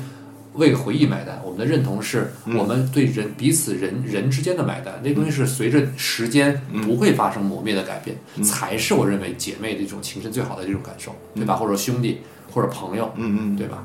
反正我就还不是彻底照搬呢，是吧？也不行，你你不是你换了套演员，你怎么搬都不对。反正吧，这个电影呢，我是坚定的选选择不看，因为我是原版《阳光姐妹淘》特别忠诚的粉丝，我也是那个导演的粉丝，江江炯哲导演对。然后我在电影院看过一次那个北影电影节那回，韩国的《阳光姐妹淘》，我觉得非常的幸福。我觉得这个那个电影每一秒钟对我来讲都是一种享受。那么对我来讲，我我何必要去看一个 很很难预很难低版低配对很难预测结局，而且就是说有可能会让我不开心的东西有呢？对，所以我就选择了没有去看。呃，听你们讲了，我就我觉得这个片子还有一个最大的问题，就跟咱们今天说的另外那个这个什么，他在翻拍这个东西的时候，有很多东西他知道刻意回避，嗯就比如说韩国版里面是有民这个这个这个学生运动学的生运，动对吧？对在里面是不存在学生运动，它对变成了一个所谓的过度变成了一个什么城管，城管嗯去不让老街坊们这个什么临摊儿百货之类这种东西，嗯这我能接受，你再改变。嗯但是有一些很基础的东西没改变，比如说韩国人的那种韩国喜剧，或者说韩国的嗯那个时代，打架也好，干嘛也好，是有那种我们觉得日系、韩系那种咋咋呼呼的。嗯，而中国小孩以前打架，女孩吵架什么也不是那个样子的。他让一堆中国人演了韩国人的那种对，打架那的个是风格，嗯硬搬的，就大硬家搬，连动作、踢腿什么打架的方式都是硬搬，嗯，就是不是情感不是。好吧，下一个，两点三亿，当男人恋爱时，哦，这个票房好高啊，是，嗯，来吧，这谁也看是了？翻拍，但啊是我没看，嗯，啊我也翻没拍看韩韩国的，因为现在还没有在线看。那只能把目光投向东东了。我没看。我天哇哪，，那就等之后再 聊。哎就是因为这些话题，哎呀，这个这个话题想说原版原版很好，对，是的，不是我差点流眼泪，就是一瞬间差点流眼泪。我说，咱们跟老李之前想做一个话题，想聊咱们之啊前所有翻拍的翻片拍子的，的。对，嗯嗯这个话题，东东，咱们再找时间咱们聊了。嗯就是我觉得有太多太多好，就是这种原作翻拍完有好的也有坏的，我觉得咱们可以收集一下、整理一下，把这个话题聊了。嗯嗯嗯下一个，哎呦，《彼得兔二》刚想说，这又是哎呀老李的片子，彼得兔二》淘宝计划》，这是他发的片，嗯，对，他家的片，他们公司的片子。嗯我我很喜欢这个，跟他是吧？一点九七亿，哦，好像也很好，这个片子在我看来比第一部要好，《彼得兔二》是吗？我觉得第二部比第一部好看。真的我吗？还没来得及看呢。就是第二部在我看来完成了我能想象中的儿童电影中的极限，就是故事讲得很完整，又大家看得很轻松，嗯，又很快乐，这是一个我觉得非常非常好的一部儿呃童电那影。我想问你，他和帕丁熊二比呢？我喜欢这个这个更好看，是二吗更好看，嗯二很是好吗看，？对是吗？因为因为你刚才讲的这种所谓那个呃很很理想的这种儿童片，因为在之前我认为就是最理想的真人就是结合很好的是嗯帕丁熊二，我觉得我觉得《彼得兔二》比一好看，嗯嗯嗯而且《彼得兔彼得兔二》里嗯面用了一些。呃，因为在电影院里看的时候感觉会更好一些，就是它有一些很多的这种情节的铺设也好，包括里面展现出的一些画面也好，它是跟那个彼得兔那个系列的那个绘本啊什么的是有一点点结合的。嗯嗯你反而会觉得我可能这就是现实中彼得兔二可能会发生的故事，嗯，是这个说服力很强是，啊，等等。嗯。嗯，我觉得好就好在第第一呢，就是说《彼得兔一》的时候，你感觉就玩闹感，就嗯对闹对的对感对觉对，很闹闹闹哄哄很的，重，然后嗯没兔子好像也没那么可爱。但是第二部呢，它的故事讲的非常圆，你就情感上更有代入感，而且它有一个反派，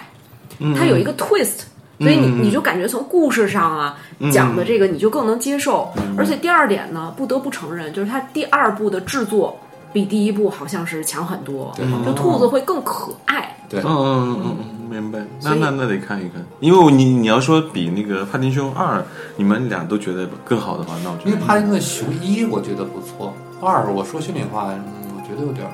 嗯稍微二帕丁熊，嗯帕丁顿熊是二没一好看，是，但是彼得兔一是因为可能拍的有点过于皮了，对我吧？有觉得点皮，太皮了就像东东讲有点闹，对闹腾的话，但是二里面那个闹腾的就是没有了，尤其嗯是男主角的冲突跟彼得兔的冲突，不再是一的那种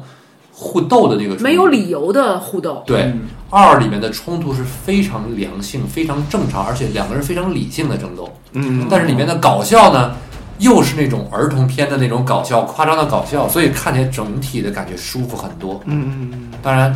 你要让我打星，可能我打不了什么五星那么高，但我觉得打个四星啊，甚至高一点，手松点四星半，就尤其是你儿童片角度，尤尤其啊，像帕丁顿帕丁顿熊啊、彼得兔啊、什么熊出没啊这种片子，在我看来，你如果是儿童片的话，你就不能按照成年人的电影去打分，嗯方式不一样。但这片子本身来说，我觉得打个四星、四星半，我一点儿都不觉得。哦天堂电影院一千九百三十九万，你们谁去电影院重看了？我去了。哎呀，陪媳妇儿吧。陪媳妇儿，陪媳妇儿。但一开始我跟他去的时候，我对我老婆就说，我可能睡着，因为这个时长，而且我从 VCD 时代就开始看，嗯，到已经看了差不多五六遍，那么长篇我能看五六遍是，甚至是更多的，我会睡着，但是没，真的没睡着，嗯嗯，而且我看的时候我在想，一秒钟和它差距有多少，就是真的还是有差距，嗯嗯就这对人类的情感，这个你是完全，它就像一个经典音乐一样，你随时某个下午就说，哎，我可以听一下它，你拿着我再花三个小时去看一整套，还是沉浸于中的，这就好就点就。像是你想确认一下那个到底是不是一部好看的电影，它是一个经典的电影，就像海《海上钢琴师》也是一样哇是我真的们是我去看了《海上钢琴师》，去影院我里也头去了，然后再看一遍，你觉得嗯，它真是一个非常好的一个就电影。在你心上又加固了一下，你就知道可能在若干年后你还会去看到，还是同样的一个心境，好像看完还是同样的感受。这就是我觉得看老电影的魅力所在吧，就是你总就像对我就像你们说《海上钢琴师》，我是去年看的是哪个电影来着？去但年我觉得重映的一这个种电影片子真的是以前的胶片电影能带你感觉，现在数字电影有时候你可能技术好了，音效好了，但还是没有那种感觉。你知道为什么吗？为什么？我的感觉是因为，当我们一旦依赖于高科技的技术的时候，技术的进步太明显了。就像刚才东东说，彼得多一跟二、因为技术发展了很多。你二看二的时候觉得啊，这个毛毛发的感觉更好了，嗯你看一就看不进去了，不是因为一可能有多差，而在于科技这个东西，就是我现在我现在让你拿一个传统的老式电话拨号，你不会有什么难受的感觉。我拿一个 iPhone 一给你用，你试试，肯定对吧？我觉得嗯是这个，我觉得差异在这儿。是，嗯，但就是那种我一开始都做了很多铺垫，我肯定要睡觉，那么三个多小时，嗯结果那个第一个画面看我就进去了，嗯就那种胶片那种感觉色彩，我就觉得特别舒服，整个人让你是整一直舒服的看下去，嗯，哪怕你都知道那个情节了，这里头我要提一个针对迪奥的话题啊，嗯就因为我跟九零后聊过，就《星球大战》七七版的《星球大战》，他们说嘖提不起勇气来看，为什么呢？就是因为画面。就画面的原因，所以当时我就在想，是不是应该去翻拍或者去修复，或者在画面上再去修复一修下，复呀会让九零后他能更想看它它指的是那种特效的场面吗？特效的场面，然后还有画面，嗯嗯嗯嗯。他可能是在网上看的。哦，那那那那这个没有办法，就是呃，星战经过好几次修复，然后包括一些那个动动态呃那个特效的一些增补，星战这个片子啊还是怎么说呢？就像咱们刚才说，天堂电影院有人看不进嗯去，就像指环王有人看不进去一模一样。是有些片子能够一看再看，也是因嗯为它符合符合你的那个看的那个喜好。嗯，对于有些人来说，有些电影他们就是一天看好几遍，包括一些我们只看了一遍甚至看半看不下去的电影，对，那有人也是一年看好几遍的。嗯嗯我觉得这个其实每一个时代，每一个时代都有自己的童年回忆。我们每一代喜欢看东西都有自己喜欢的一部电影。我现在我对我来说，我可能你让我每隔每隔一会儿看看《环太平洋》，我都看得下，我都看得好开心。嗯嗯但我觉得对于很多人来说，《环太平洋》对他们来说看一遍就够了。嗯嗯这不是我觉得不是片子好坏或者经不经典，我觉得这跟经不经典没关系。嗯，经不经典是在某一个阶段，它是不是刚好在寂静寂静的寂什么寂静之地之中高喊了一声，你听到了而已。嗯但是在现在满街都是喧嚣的时候，你喊这一嗓没人听得到，嗯，那无所谓。但是你可能刚好在你你离这个喊这一嗓的人很近，你听到了，对那可能十年之后你还会觉得当年我记得那一嗓子， 不是因为它好或者它不好，只是因为你在这个时间段，你在正确的时间你看到了。嗯十二岁的时候就应该看《星球星球大战》，看完就会喜欢。对嗯如果你是三十岁看《星球大战》，你不喜欢很正常，很正常你喜欢了也很好，说明你可能像十二岁一样纯真，对吧？嗯，这不重要。反正我觉得每一代人都会有自己的星战，自己的指环王，对对对，都不一样。我觉得可以不不一定说你认同我的，我认同你的，没错，无所谓的。漫威一代就是不一样的，就是很多人漫威十年等于是很多人童年啊，对是，就很多很多年轻人是在上，比如说他的第一部看的时候，可能还在上高中嗯或者上初中，结果都看完之后，他都都工作嗯了，甚至开始结婚，都结婚了。那你说这漫威十年对他来说是什么呢？因为是人生的成型期。整个是十二三年的时间嘛。如果他不小心在他初三的时间、初二的时间，最可能刚刚上了初中，没有新鲜感过了，嗯没有没有没有高中考的压力之间，在初二时间看了钢铁侠，嗯那他进入社会的第二年就看到了 End Game，就终终局终之局战，之终战局之战，对吧？嗯，那对他来说就是哦，我整个对于什么人生观、世界观形成的过程，全过程都是漫威陪伴了我，那他人家会喜欢，很正常。对，我觉得这个真的就是一个每一个时代不一样，啊对嗯吧？就像老韩，咱们看这片儿有什么，我都会觉得，我就看这老电影，我觉得睡着了，但我在电影院越看越精神，越看越开心。就你有时候你看的不是那个片儿，你看的是自己的回忆，咱们看《指环王》，你们真的看的是每一个情节怎么样？你有时候想的是，我当年看的这个东西的时候是什么感觉，现在看，哎呀，感觉还是那么好看，越看越好看。它其实对是激发你那一部分的回忆的，它是激发你回忆的东西，对，它跟这个片子本身有没有关系？有，但是关系没有那么大，嗯嗯，对吧？有些故事为什么一一看再看呢？对吧？嗯，好，接下来是一连串我们都没看的电影，九百零九万的《候鸟》，一百二十七万的《玄夜狐影》嗯啊，两千五百一十八万的《潜艇总动员：地心游记》动画片啊，八百三十一万的动画《疯狂丑小鸭二：靠谱英雄》嚯然后八百三十七万的《为国而歌》，呃，一千两百九十五万的《完美受害人》，嗯，四千零八十五万的李雷和韩梅梅《昨日重现》，哇，经典 IP 翻拍， 两个两个 IP 的，这里面是两个 IP，对，Yesterday Once More，哦，对对对和这个对，李里梅面和和没对都是英都是英文梗，对，这个片子等上线了一定要看。是的，然后一百一十五万的《遇见喵星人》，嗯哎，艾伦的片子，一百一十五万，哇，真的，三百七十四万的《三只小猪三：正义大联盟》动画没人看好，厉害啊！嗯走，咱们回到咱们刚才说看的片子，首先第一个，这应该是我跟老哎老韩是不是也没看？火山九百三十六点九万的《火山地狱》，嗯，你们看了吗？没看没看，这个片子真的是网大质感，但我没想到它是个院线电影，讲嗯什么呢？讲的是灾难啊片，是吧都居然只有我看了。不，嗯我为什么没不看？？是因为我以为是灾难片，结果他刚才给我讲是一个悬疑片。王子异啊，这是一个悬疑片。哦啊首先，这个悬疑悬疑的也不叫悬疑片吧，这是一个救赎片，就是火山地狱是什么？是十六层地狱还是十五层地狱？哦我忘了。真的是地狱。狱，他讲的是地狱梗，啊 就是当一个人杀了人之后，他应该进哪层地狱？嗯然后18层地狱他不是讲的是玄幻或者怎么样，他其实回有一点点悬疑跟犯罪点在于，他等于是说他在就主角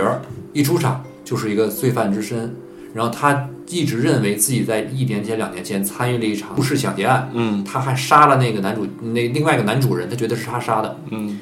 这个片子反正就不断的叠加折腾折腾，折腾嗯到那最嗯其后呢实，其实是个犯罪电影。它其实是个犯罪片。那不不就无无间道的意思吗？火山地狱但约是整约个约人约约等于无间道吗？不是，这个是一个，就是一个犯过错的人是主角儿，哦他是有一种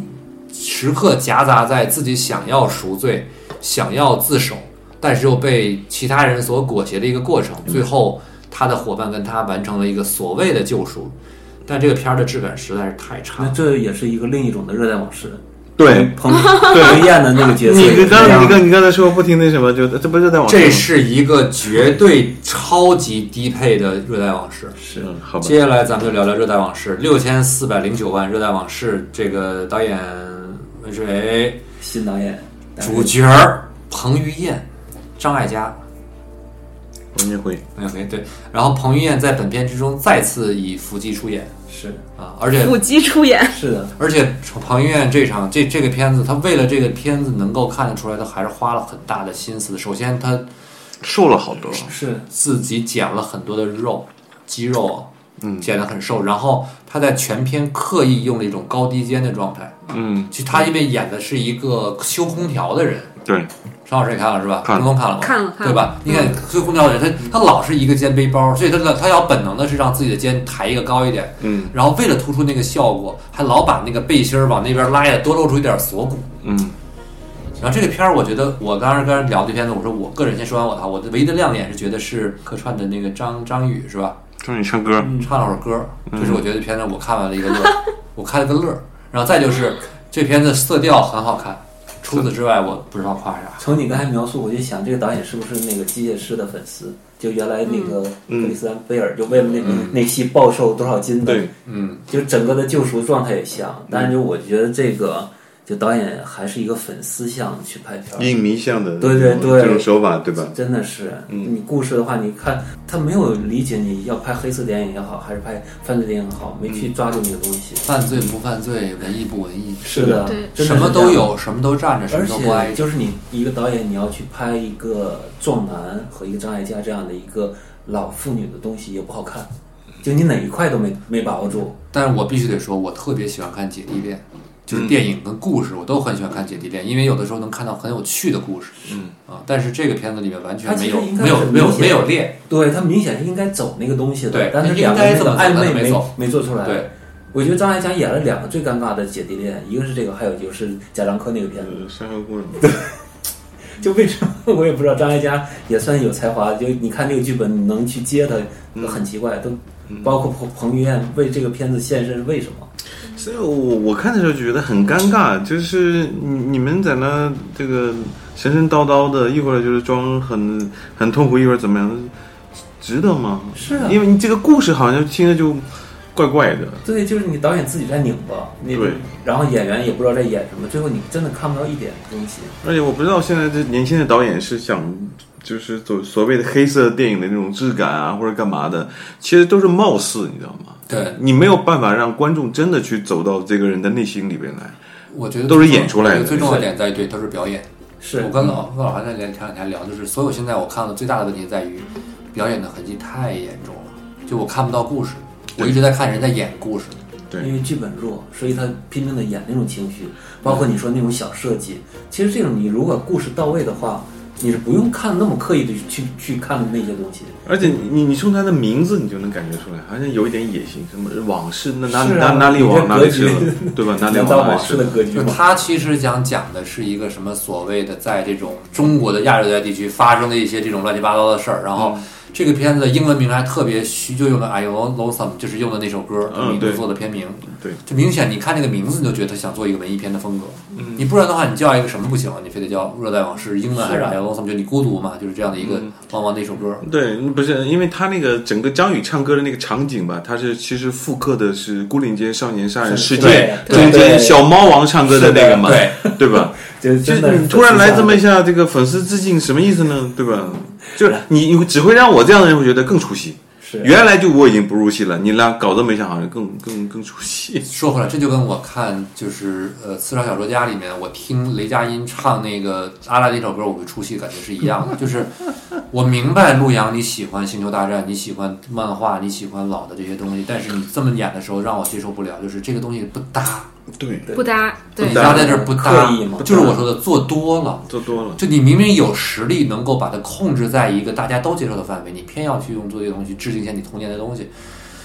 哎呀，那天我看那场还是东东的场，就是旁边坐着陆陆阳陆阳的老爷他子，他他爸对就挨着我坐着，我当时就感觉他他爸倒是挺可 爱的，嗯特别 可爱。特别可爱。就像你说的《热带往事》，我觉得我只能感觉特 热，嗯热。他就故意然后的嘛，压故意的嘛，憋气故意的嘛，是故意的嘛。包括空调坏了的感觉，对包括做菜热买做到菜，位了，对，对，他热带往事的热做到 了，对，嗯，对，而是不是且你作为一个类型片，第一句话说我进了监狱以后，就你把悬念都破了。对你都知道这个人必须进监狱，他前面磨叽那么长时间，纠结那么长是没有用的，无效的，因为他他前面第一句话告诉你我后来进监狱了，所以我我真的不知道他最终到底想要讲什么，我是不知的道，我不知你的道。救赎什么的，这这这有啥意义？啊两件事情做到了，就就换句话说，这个片子四个字，他做到了两件事，第一个热，第一个热第二个事儿，嗯 真的是。对对热带往事。对，对，又热又事儿，嗯，但反观呢，我就听听说也制片人就认识这个导演以后，以后也不太想和那个坏猴子那边合作，就是那说压力也挺大，包括嗯坏猴子对他强压的东西也挺多。是吗？对，就肯定宁浩就肯定比他大嘛。嗯其实就有时候也不知道中国的监制到底在这里面有起多大作用，就把整我个我呢是特别有意思，我在看片之前吧，听到两种消息，一种消息呢说片拍的特别差，另外一种消息呢说天片不错，有点王家卫的意思。然后呢，我 我我抱抱着一点善意的这种这个憧憬嘛，哎，说我那假如中国出现一个有点像王家卫一样的导演，那我觉得还是应该去看一下嘛。然后看一下啊，果然有点王家卫，然后就呃完了，然后尤其是看到牯岭街杀人事件的致敬的时候，你又特别难受，嗯对吧？嗯太刻意了。嗯，就你自己东西还他想在模仿，是啊，他怎么在这儿的时候，我其实必须要推荐一本漫画，这个漫画呢叫《若水沿流落于海》，没事，我待会儿发给你。嗯发群里？落落水沿流落于海，这个片这个故事呢，讲的是一个非常好的一个嗯姐弟恋的故事，但这个姐弟恋的故事直到结局才会有那个概念，但之前这个故事就是日本人的漫画嘛，田岛列岛画的，嗯你看完之后就会觉得故事就应该这么讲，就尤其是你想讲这种小情绪的时候，嗯，你是必须要靠不同的事情的一一环扣一环去推动这个故事，嗯才能让读者观众有代入的感觉。而现在很多电影它舍弃了这个，它想要靠的一些其他东西，想想想玩花活，嗯我用唱个歌，用歌词，你能不能能懂我吧？对吧？哎，我放一个东西，哎你看你这个你懂了吧？这是我在致敬谁谁谁，嗯对吧？哎，这个你懂了吧？你怎么样？他老想靠外力，他不想靠讲故事本身，嗯对吧？或者是学靠王家卫又学的不像， 或者是靠改变体型，对吧？就是特别瘦，哎呀，彭于晏这么有名的演员都都成这个这么瘦了，你们是不是应该在是吧？所以最终就是导演拍这样电影只有徒有其表的嘛，我觉是得的你还是还是先先去搞一搞故故事和剧本吧，对吧？对先把那这个东西研究明白了。那接下来这部又是另另外一个反例了，嗯一点二九亿的超越，主演郑恺，郑恺为了这片子增肥了三十 斤，嗯，嗯啊，我天哪，为了演为了演是中年人。我天哪，而且这片子在结局的时候，在片尾花絮就告诉你，郑恺说：“你哎，凯哥，你还要那个吃涨多少？哎呀，我这个吃一顿带一顿，过一会儿两天还要再加一顿，就是我要目标什么一百六。”他有一个目标是咱咱这个啊超越，你看了吗？没看，龙看了吗？没我看。看了，我看跟老了，韩看了，对，讲跑步的。那我我看下一个讲跑步的电影了。呃那个我也了看不了起老戴对嗯但超越这个片子啊，嗯它其实我觉得这个跟咱们近最近最近这个话题有一点点相交，因为它其实讲的是短跑。啊啊而且这个片子里面特别明确了苏炳添。就是苏炳添这个片子里面，我觉得应该是提供了一些技术上的一些指导，嗯，所以这个片子里面的男主角，包括这个这个就是郑恺他们就跑步，他们是说出了一些百米赛跑的一些点的，比如说，就是我看完《超越》这个片子，我再看今年的百米赛跑，我看的尤其的有感觉，嗯嗯不是因为这个片子好，是片子里面讲的一些硬点、硬知识点，比如说科普片儿，对对，比如说他告诉你说百米赛跑是有节奏，什么前多少米是冲，然后多少米是惯性，再之后是怎么样蓄力，嗯然后发力，然后前七步什么后多少步，它是有算步子的。嗯嗯，然后你再看我们再看百米赛跑的时候，为什么一百米赛跑被称为田径之王？就是只要赛场上有百米赛跑的时候，所有其他的项目都要停。啊就是大家都要等这一下，因对为对这个是代表人类体力能够打破极限的一个唯一的一个运动，对吧？嗯，它所代表的所有一切都是力量加技，就是换句话说是人类的体力加脑力配合的极限。其实你别看只有十来秒，但是就是那个是很复十杂来秒呢，九点八三秒，嗯昨天对不对？人家副教授靠一己之力改变了自己论文的 结果，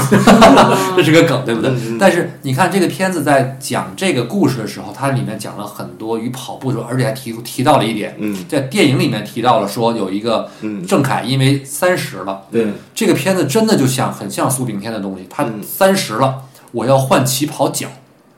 因为我已经比不过年轻人了，我要靠起跑脚，通过调整步伐，通过我抢跑，而且这里也提到了他抢跑很厉害，嗯，他的抢跑，但是那个男配角其实是一个天资聪颖、非常有天分的一个人，然后郑恺演的是一个很厉害的人，然后岁数大了之后他要换起跑脚去调整自己的状态，嗯嗯我当看到九点八三秒记录的时候，第二天三连可能没没几分钟吧，就是拿到那个呃进入决赛之后，就出了一篇文章，文章就提到一点，苏炳添换过起跑脚，嗯嗯嗯就是这个片子给我的一种感觉在于，我看这个片子居然是为了在看奥运做预习。嗯嗯这个片子给我最大的印象是这个，嗯让我觉得好开心。嗯嗯，但是这片子之外的故事，对不 起，对不起啊，对对不不起起，对不起，啊对不起。不要对不起，对，它绝对不是一个好电影，但它也的确是用心了。对像你说的，它的确也是把一些专业知识放进来了。嗯嗯而且郑恺渊这为这事儿也用心了，也也值得鼓励。 三十斤，是嗯，但也但但也就仅此而已。仅此而哦已。嗯你作为一个电影的话，意义不大。嗯嗯但是看完之后，你真的能了解苏炳添有好厉害啊，真的好厉害。就是你看这么多科普科普文，嗯，不如看一篇一个这一个这样的你电只影，能看完你之后，联系现实以后，这个电影是有意义的。对，嗯就是说可能这片子我让我看，感觉片子上早了。嗯，要是奥运会之后上嗯上就好现在了。要贴着苏炳添的话，票房肯定又高一点。对嗯有道理有道理，这片子一上完，苏因为炳能能能添能多个几千万。苏炳添对这片子有所指导，那这票房不得再上去点嗯儿？肯定能上。另外的话，就是人生境遇还也是贴上了。而且人家就是要换角。对当然，这个片子里面男主角，我觉得苏炳添很温和，就是苏炳添是在三十一岁、三十二岁的高龄，在所谓的运动员的高龄，再次突破了自我，达到了一个高度，对吧？对，这可可比电影还夸张。真的是电影里面郑恺都只敢演说我换脚失败了，嗯，我不再跑了，我我退退退了。因为这可能是更现实的事。这个是大多数运动员的现状，嗯，对吧？所以这个可能反而电影更现实。对，那这一部分让咱们觉得好像没有那么夸张，但是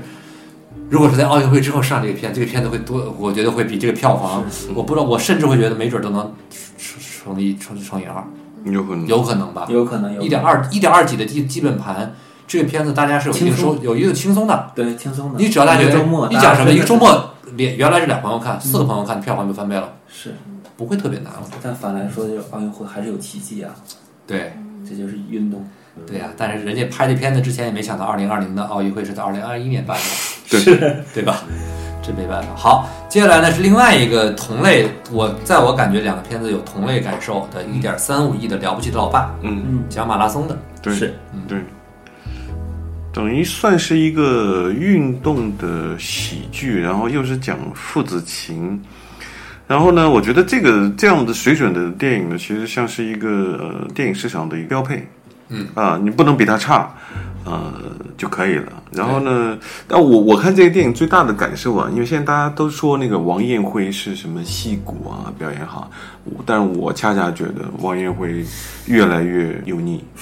就是他的那种油腻，就是他的很多的表演的模式、语调，其实是不停的被观众或者某些人肯定，然后就是说他会呃，我觉得是越来越不努力的，就是延续这些语调、表情等等等等，但是会不会往就下是走？因为我们以前看嗯老港片的话，你像吴吴吴孟达，他就是一个形象下来。其实我们现在讲王艳辉或者这类型的演员，会不会他们就觉得他这种演戏方式会不会就像吴孟达那个类型？呃，我我觉得韩老师这个问题问的特别的好，但是我觉得这里边是有一些区分在里边的，就是说，呃，咱们之前也说到，港台演员他其实在表演的时候，就是说没有那么强烈的负担，他们有时候会更自然。嗯，那么就是说，他延续这个自然，尤其呃，我们看的很多的港片，其实当时是经过国语配音的。对，所以说，呃，他那个表演加上国语配音，其实你会在某种程度上是一种，呃，他们独有的那种戏味儿，其实你能接受。对但但中国演员，我觉得很大的一个也不是问题嘛，是一个特色，就是他们说说台词有很浓的那个那个那个舞台腔。这个就会变成一个一个一个，我我我觉我觉得直到现在，很多演员都没有解决好如何去念台词吧，说话的这个这个拿捏。我觉得像王彦辉，越是好的演员，越容易陷入到这种腔调里面来，而且这个腔调会经过一次、两次、三次的一个强化以后，它会变成一个自己所谓的一个风格。那么会有很多人追捧，但是我不知道，我我我我就是会可能对有些东西会比较敏感，我看多了以后，我觉得我会反感。张颂文会走这样的路吗？呃，我觉得张颂文已经在走了，已经在因为走他了在是吧不停被激励嘛，对，因为你刚才说的路子，我感觉张颂文也是一一样张的。张颂文也在强化自己的一些那个一些模式，但张颂文好在什么呢？他我从我从那个风中游走宇宙的云开开始注意到他，张颂文好歹好歹是以这种。呃，相对生活化的那个吐吐字来表现的对，他他包括在扫黑里面，他的说话其实还是呃相对生活化的，我觉得 OK 的。但是像王艳辉这些，我觉得就是说被称颂的这种，他们还是有很浓的这种腔调在里边，其实这个是我不喜他欢可能的。太密集的看到什么《热带往事》啊，啊，有可然后能，有可能，有可能，那有可个能。了不起的老爸，然后包括之前有一个宋佳和张宇的那个片子，没错，网没友错，也没错，没错，就是没错，那没个错，没阳错光的。哎，我觉得东东说，阳光我的东里面也有东东说的对，我差不多在 呃一年或至少者三个呃对半年多的一段时间里看到了三个哎，啊，他用一个同样的腔调去演所有的角色的时候，我就很这就跟我看任素汐的戏连续看，都觉得任素汐也在统一是一样的，这个正常。在看一个人油腻化看一个人看多了会这样。这有时候是演员的好事，因为大家都注意到他，演是的导演也注意到他，是的然后觉得你这样是对的，你再继续来一下。嗯但有时候对于我们观众来说，也像 尤尤其像咱们就是说那个专门跟以看看看电影为为职业的啊，你你你会觉得啊，我我我怎么老看到你？一一年看到你好几次， 我我好像有点烦。都穿戏了。对对，行吧，咱们下一个，下一个，只是一次偶然的旅行，一百一十七万。这是没看过，是不是只有我看过？对，我我是有一个人请我看的，他说是田壮壮工作室的人给了他两张票，然后那天他非得拉着我看，我只能说我把那个李玉桥是吧我看完我看到五分钟的时候，我我我我想要退场，但是唯一不退场的理由是因为那个人说。嗯你陪着我一起看完，我请你吃宵夜。我是为了那顿宵夜把那个电影看完的。窦靖童，窦靖童，然后就是一一一百多分钟的电影是完全不知所云、不知所谓，窦靖童的两部片子，一个第十一回，一个第只是只是一次偶然、啊这个更离谱，这个更离谱一点。这个更离那肯定谱的，这个更离谱。然后第十一回还不错了，这其我实至少我觉得那个他是有奔头的，至少对对对他可以对对嗯和对和周迅和那样的人合作。你这个他图什么呀？这这个片儿里还有王志文呢，这个里面有很多大咖配合他呀，王啊王志文是志文对，然后最后因为呃我田壮壮是我的偶像嘛，我一直等他出现，然后他在片尾时候出现，我说田壮老师疯了吗？演演了这么个东西什么意思？但是但是田壮壮已经是俨然特别接受自己是演员这个角 色了。 没错，没错，啊这个就对对他啊，现在就是演员的身份也到处来啊走。演员是是演员身份啊，哇、天哪，这片子家这片子我好期待它什么时候上线，我要看一下。嗯哎呦，可以可以，你你还是腾讯的投的片子呢，适当的可以喝点酒看，我觉得，嗯，好的，哎就好的飞一点儿是吧？ 嗯， 没 错，就是你飞不起来的。没错，行，下一个很首糟糕导，呃，下嗯一个首导人，应该就只有东东看了。对，我看了，他是八一电影制片厂去真人真事，嗯真人制真片的事，真对人对真事，他讲的是刘一烨拍个。刘烨演的那个是吧？嗯是对刘烨，刘烨，然后他演一个叫王继才的，然后跟他的妻子叫王世花，他们两个人在一个边陲的小岛叫开山岛上，嗯很小的一个岛，守了三十二年。我天哪，我嗯， 对这个当时哦我我看了这这个介，绍，嗯我知道这个事情，对，嗯，也是一四一五年，当时也是江苏那边是让幸福蓝海来做。我印象之中好像我是看到谁发了微博之类的看过，看过是这件他事原来情。是有有一个类似像像非虚构的一个文学啊哦，做出来了， OK，嗯就好多人是关注的，真的挺伟大的。他呢，其实看的时候你觉得挺难受的，嗯就是两口子那么不容易在嗯一个小岛上，但实际上你看的时候，你会觉得，哎，这两口子挺好的，挺挺平静的，嗯嗯嗯就在一个没有人的岛上，嗯然后两个人在那儿一点儿一点儿，从一个都是蚊子，生活很艰苦，嗯嗯然后这个王继才的老婆来了陪他了之后，嗯这老婆真的特别好。嗯嗯嗯来了之后呢，一点儿一点儿建筑自己的房屋，嗯然后去种地，把这个岛弄得特别的好嗯，。没有人帮他的吗？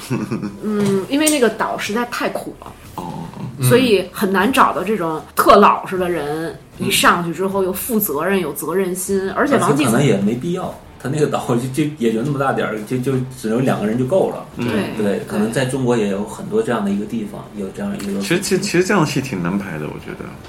只有两个人，而且场场景比较单一。刘烨演的真的好，而但且票房很好哎，一嗯点一一点一三亿呢。对哇，这个是超出预期了，嗯对因为这个你也想不了有什么故事性，你只能是像一也是一个类似另一种的散文去去讲述它没错，生活细节。哎这个片子没在电影院看，有点后悔。嗯其实他特别像张艺谋说的，张艺谋早期的时候，他说我特别喜欢拍一根筋的人，特轴的人。嗯这王继才也是一个特别轴的人，其实是一个很简单的故事。嗯嗯嗯，他一明白开始大概上去明了白，嗯他觉得我跟我老婆分开了，特别苦，我想被换下来。嗯但是时间久了，他就觉得，哇塞，别人好像都很不放心，嗯我只有我在这儿才可以。慢慢的就在这儿扎根了。这就轴进去了，这个事儿是吧？嗯嗯，有点意思。但是我觉得美中不足的就是说，他还是稍微有一点脸谱化。嗯嗯嗯嗯嗯，这应该是那画面怎么样？画面呢是自然风光，嗯，就是你觉得在城市生活久了，你会看到很小的一个岛，有海水，然后就感觉很，其实是有点轻松的，我感觉很舒这服。这这应该还是一部主旋律电影。肯定主旋律是电八影一的嘛，嗯嗯，八一场，而且这种的话值，得值得看一下，值得嗯看一下。值得看，嗯，好，嗯，下面这部，哎呀，四千八百三十八万，我没谈完的那场恋爱，这么高票房，嗯，我也很好奇，就因是为这么我高，我在河上看，我以为是个网大，我没想到是院线居然还有这么高票房。就是我首先这个名字可能还是吸引人嘛。对，我看完之后我的感受，这是一部延安旅游片儿，但是你想，他会超过有一点动心啊？那几个演员毫无名气，哎，你你你为什么会看这部电影呢？为了我们的节目，也也是在电视上看的哎天吗？哪！对，嗯对，那就是我是看了这片子，然后这个这个女孩好像是一个选秀的，也是她真实唱歌的，我一特意去看了一眼，因为她演戏不怎么样。完后来豆瓣儿我看评点评是她好像不是一个职业演员，但她好像是一个选秀演员。但但我觉得那片名起得好，对我也觉真得的是真的片片名片片名起的得好。我要我们在一起，我没谈完那场恋爱，你的婚礼这都行，但是你说真叫一个叫有一点 动心。有一点动心，你就觉得啊这这到底在不在一起？这这夫妻俩， 对对对就是恋人觉得万一后面没在一起，然后我没谈完这场恋爱呢，就是谁谁没看咱们几个里看来都没看啊，都没看是吧？这片儿讲的是啥呢？讲的是一个为了音乐追求，算不上追求梦想，反正就是在追求音乐的一个一个女孩儿，嗯在一把吉他上呢发现了一封信。这封信呢，她觉得是一个就是带有历史一感的信，嗯他就去追根溯源，就这个地儿找去了，去了延安，然后在延安呢碰到一个男孩儿，那男孩儿呢得了渐冻症，但是当时见刚见的时候不知道，嗯，聊着聊着聊着聊着发现呢，这个信呢是他的那个男孩儿的父亲写的，然后他就找到了那男孩儿的母亲，反正这是这么特对，别，就两代人都是渐冻症，这不这不海角七号吗？其实是是这样的。嗯嗯然后这是一个特别标准的延安旅游片儿，因为这个故事到最后他们找到找回了陕北，就在延安那带儿待着。是里面的文化广场啊，各种表演都是在延安。然后你看那个偏偏方啊、呃陕西旅游啊、呃你 看这个怎么哦陕旅能你能这么说呢？对吧？对，但是人家就胜利了，你这五千万还挺漂亮的。嗯可以了，你这是啊打赢了，相当打赢了漂有亮点动心啊。可以可以可以，嗯，好，这我们聊的最后一部片子，也是六月份的最后一部片子，就是票房两千九百一十八点五万的《困在时间里的父亲》。嗯嗯，这个是我二零二一年目前为止最喜欢的一部电影。嗯，不夸张的说，二零二一年我最我喜欢的们电影，上回已经讨过讨论过一次，真的喜欢。好看。咱们上次讨论这片子了吗？哎，没讨论，咱们是私下里聊的。啊，对，私下里没没在节目里因为聊。这个节目本来这个这个片子是要跟老李一起聊的，是毕竟他的片子，嗯，是，然后呢就没聊成。但是呢，后来我们做了做了做做了一场观影，嗯也是我其实觉得，嗯，想帮就是最后怎么说呢，就是毕竟老李让我跟我让我最早是我是跟老陈陈老师我们俩人一起去看的片儿，嗯去他们公司看的片，看完对之后呢就决定当时就决定要做这个片子，嗯后来呢，他他也离开了，但是我这东西我们还是做了，而且我是刚好是出差之后回来之后做的，然后东东那天也在，对吧？嗯，你想想跟都等在哈，等于是我们看了一片，首先这个片子我去掉咱们朋友老李的因素，嗯都是我今年最喜欢的电影，我真的很喜欢这部电影当，然我这个电影我在影院里看了四遍，嗯，第一遍是跟陈老师我们俩在这个片方看的。这样嗯然后后面第二遍我去影院看了，第三遍是咱们一起看的，然后之后我又看了一遍。嗯嗯就是这个片子是少数，我觉得看完之后能够对自己有一些妥协跟安抚。就是当咱们到了这个岁数之后，我们会面临的是我们的父亲、我们的父亲的母亲、我们的父母、他们的父母，进入到已经已经进入到和逐渐即将进入到年老状态。比如说我外婆，嗯她就现在已经进入到一个状态，就在于，嗯她说什么话，你跟她说完之后，她其实脑子是清醒的，嗯现在至少绝大多数是清醒的，但是她偶尔会混淆一些一些词，比如她觉得这话是她说的。但其实这话是我说的，嗯他老太太就会生气，就可能会吵架。嗯嗯但他不是跟我，他是跟我妈呀，跟我舅舅他们在在在说这些事情。但我我妈我舅舅他们很痛苦。嗯后来我就说，我我就是现在跟他说，我给他准备一天七天的药，我让他来分装，我要训练他，我不能怎么样。其实我看完这片子之后，我就跟他说，我说咱们一起看看这片子吧。我就在一起看了一会儿，在在家里又看了一遍。我嗯说你这么想，如果你养的是一个孩子，一个三到五岁的孩子，你训练的是没有问题的，嗯因为他是在上升期，嗯，但是老人是不能训练的，嗯他们只有衰落，嗯他们没有办法靠训练去保持大脑的活性。我觉得可能靠医，如果医生医生叮嘱说他们需要有正常的服药，服药之后有一些最基础的东西。但是我们就像现在都知道，我们知道阿尔兹海默这个片子首先讲的阿尔兹海默的这个患者，这个片子是以阿尔，我们可以说是以可以说是以阿尔兹海默阿尔兹海海海默患者的主视角是的，讲了一个故事。对，嗯就是我们看完这个之后，能够理解，如果我们是阿尔兹海默之后的话，我们面临的情况只会比这个片子里面主演安东尼·霍普金斯所遇到的情况更糟，嗯，对吧？那么我看完之后的感觉就是，跟老年人沟通的时候，不要因为老年人的这些问题，我们去就是因为遇到亲人，我们会本能的生气发嗯脾气，但看完之后你会去理解，就是不要发这个脾气，嗯接受，然后更好的平缓，让他尝试去平缓，去舒缓它，而不是去对抗。就是就像我们老说老年人会在随着年龄变老之后越来越像小孩子，嗯但是可惜的是他们会越来越变，就越来越小。就像咱们原来看那个，就是本杰明是巴嗯本顿杰明巴顿巴顿巴的顿骑骑士对于是故事一样的对。他们会倒退，只会越来越差。他们只会越来越差，嗯他们不会变得越来越好，他们也不会因为训练之后而变得如何，对对吧？而这种感觉是我们觉得无奈，但是我们需要接受的。那看完这部片子，我的第一感觉就是，我们需要尝试用接受的态度，让自己变得去能够去面对自己的生活吧。嗯，我周围很多有几个朋友，他的他们家的家亲人就是阿尔茨海默。他说我看完这片子之后，我的感觉就是太深了。我还在尝试的时候跟家里人生气，我看完之后我的第一感觉就是我不能再生气了。所以片中有一个那个想象镜头嘛，那个女儿女女儿把把父亲就是这就是一个，闷这死是了。这个电影的意义。对那对我来说呢，我觉得这个电影最牛逼的是，电影这种形式完全是为这个故事服务的。对，你无论是舞台剧、小说，都达不到这种效果。对他的转场，是他的这种讲述方式，是的只能靠电影。是的，真的是，这这就是是的他真正牛逼的地方。是的你换另一种形式，你给我是的我给你讲这事儿，你我是讲不出来的。讲不出来。没错，嗯就像咱们在介绍这片子一样，你你有只有文字你有看才可以。是的，嗯，这太牛逼了。呃，对于编剧来说，我看完是震撼的。他这种蒙太奇的手段，我觉得你天电影天生就是为这个故事服务的。对，对没错。你没有更好的表现形式，你什么形式都代替不了。而且我第一次会觉得，就是说有一个电影，当然了，就是这个形式以前也有，就是这样的转场对，或你干嘛类。似梦境或者什么。但是你会感觉就是说，第一次会就是电影用这样的方法去表达一个病症，然后你会感觉就像是一个沉浸式的那种体验一样，是的你会就被他带入到他这个情境里面哦，你会觉得你自己大脑有混乱，对他的混乱就是你的混乱嘛，对，没错，这一点是很厉害的我，而且他用了很多就是很模糊的东西，是相似的，相其实似的走廊，相似的那房间啊，布置，没错，没错都有小，没没错，就想办法，其实会让你产生错乱啊，我这是怎么了？其实你想的怎么了，就是主主角主角的主角的怎么了？就是患者他怎么了？对我在干嘛？对，我还在有干嘛还有一点，我觉得就单单为了安东尼·霍普金斯的表演，这个电影是也吧也值得看，真的是太厉害了。当然，奥利维亚那个科沃曼，我太喜欢他了。嗯，你是因为看那个王冠看的，对，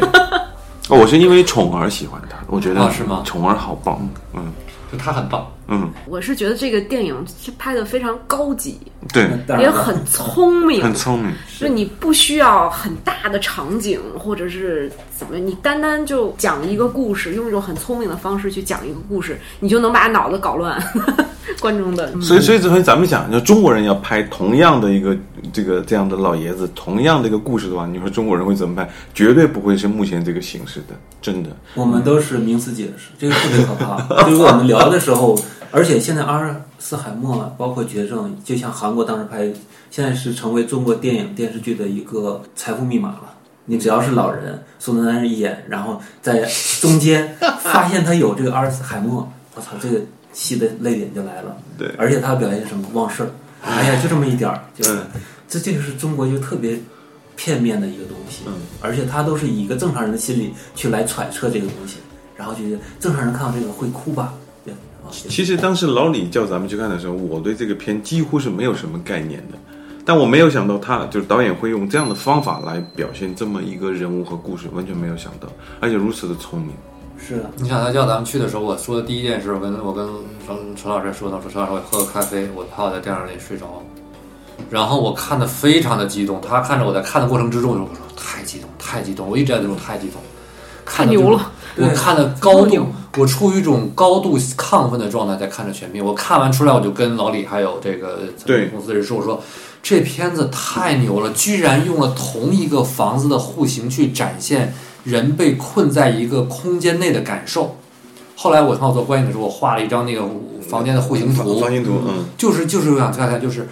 这个东西，就是他不管是女儿的公寓，他自己的公寓、疗养院、医院，都是在一个固定空间，就有一种感觉，就是我被禁锢在了我自己的这个空间内，是的，是的，是的。我脱不出来。是我看周围的一切都熟悉而陌生，怎么这个墙上明明就有一张画，但是有一个特别像挂画的痕迹，但是没有画。对，要么也不会给你解释到底也是不怎会么解释为什么不他解一释。句没有解释，但你最后感同身受了，对你也走进了老爷子心里，所以我，是我觉得所有的中国导演，你们假如说想呃看啊、如何当一个好导演的话，我觉得你学习这个电影，是的，如何那个快速的、高效的、低成本的去拍好一个故事，我觉得困它难时里间面内是有文本的力量，还有一个技法的东西，对包括美术，包括表演，对对它是一个全包方括位的。演员，包括那表演就不说对了，吧那演员真的而是而而且你看他，他也不炫技，他只是对就是非常扎实的用了一些方法来告诉你这个故事是怎么回事，这个人是怎么完事儿了。对，嗯，它完全验证了一个，就是一个好的内容，它应该是往下面去发展，往深了去发展。是，它应该是很孤独的，从自己的心里找到这种源泉，嗯，这种感觉。没错，没错。而且而且，嗯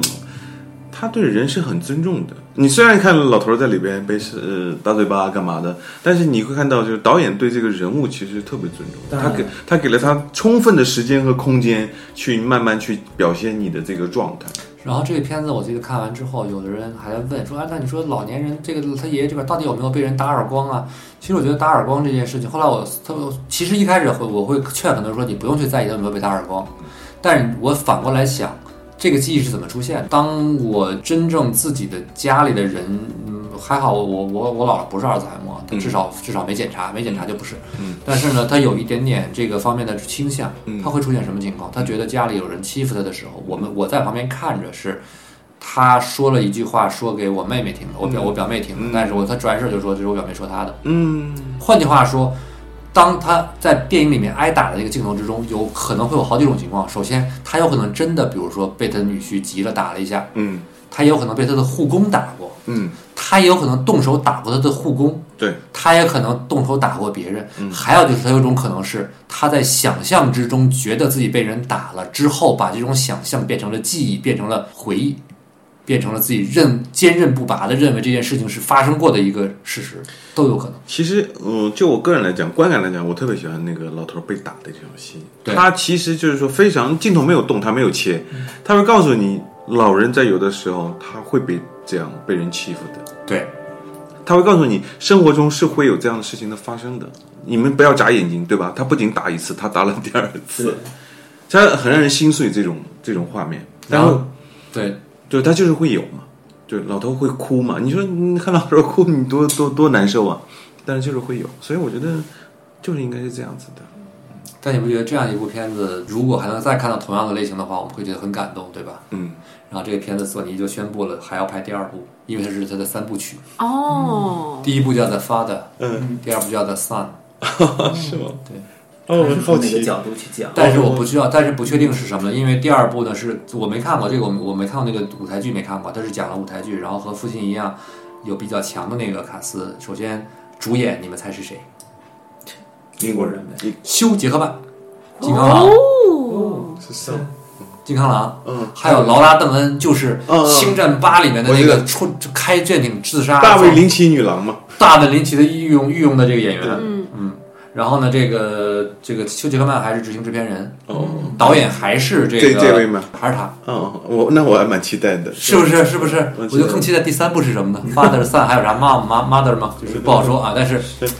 这种感觉，家庭三部曲号称啊，嗯，很期待。是的，这一部能拍成这个样子，下一部休·杰克曼，尤其是他在演了一些片子之后，你会觉得我挺希望看休休·杰克曼演一些这种片子的，嗯，他还是挺有味道的。可塑性很强。是的，是非什常么类强型都可以演，歌舞片对什么的。，然后劳拉·邓恩也非常而且这些人都是有舞台基因的，真的是他们站在舞台上就是能能让自己发出光，而且又是又是舞台剧改编，所以我是嗯回头可能后续咱们再看一看这个《三》这个舞台剧是讲什么的。 OK，我好期待这样的一个片子能展现出什么样的感受。嗯，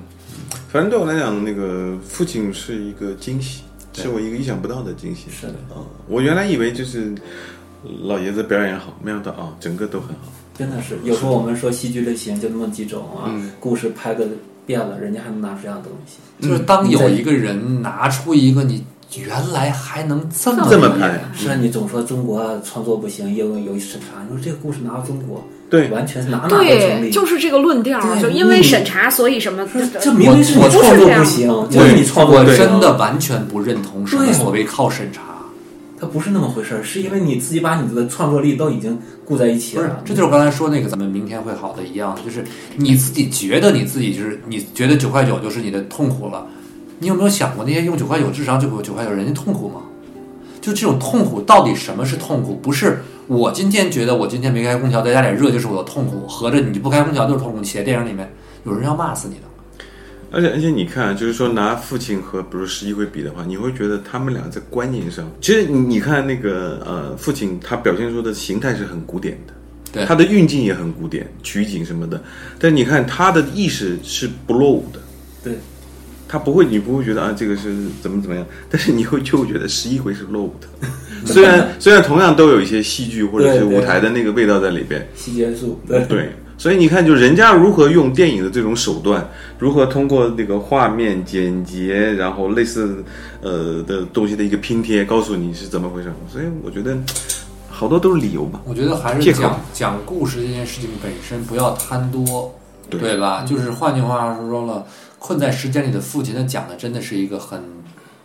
简单或者说很单纯的一个故事，嗯，他没有加那么多的东西。嗯，我们咱们俩在看之前，谁能想到这样一部讲情感、讲间谍片，居然还加入悬疑的因素，就是有一点悬疑感，对不对？嗯，还烧脑，有的人可能觉得最好烧脑，对就很肯定会有人 会会烧烧 脑。。我虽然很讨厌“烧脑”这个词，但是会有人这么说，那就证明人家懂得该在合适的方向。就换句话说，我这一盘菜，我点缀一点罗罗勒叶，原因是什么？我不是想吃罗勒叶那个味道的，嗯，是这个东西本身，你从视觉、从感受上让你有一些不一样的东西，对对吧？对，牛排上面不是你涂满酱烤完就可以，你可以只稍微就像我们就有些羊肉，你烤完之后撒点盐就够了，干嘛一定要撒满孜然、是孜然、撒满辣椒你才能吃呢？不是这样的，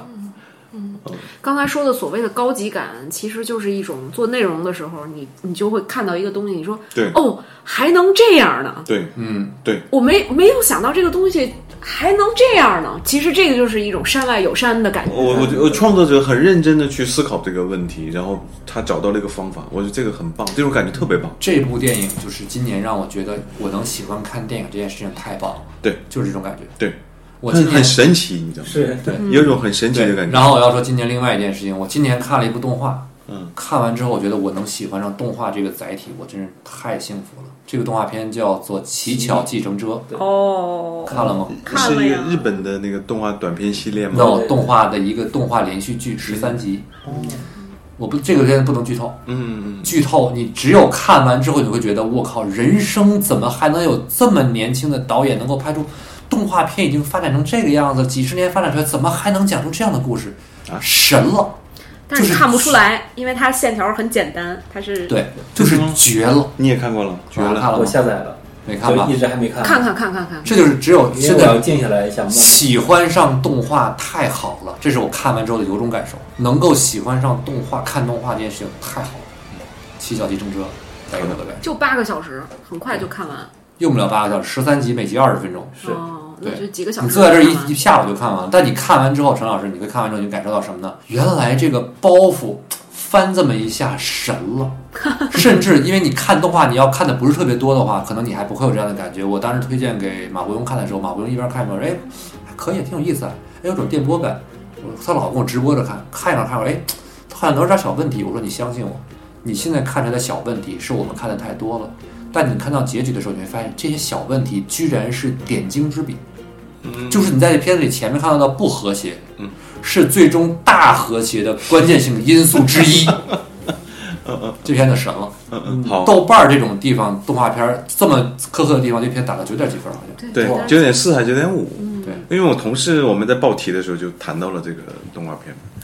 这个片子跟《困在时间里的父亲》是两个不一样的感觉，嗯困在时间里父亲》没有技巧，嗯嗯，是真的是就是想法跟展现的呈现展现的好，因为结局你看它是一个平铺直叙，就说回到困在时间里的父亲，它是一个平铺平铺直叙的这么一个故事，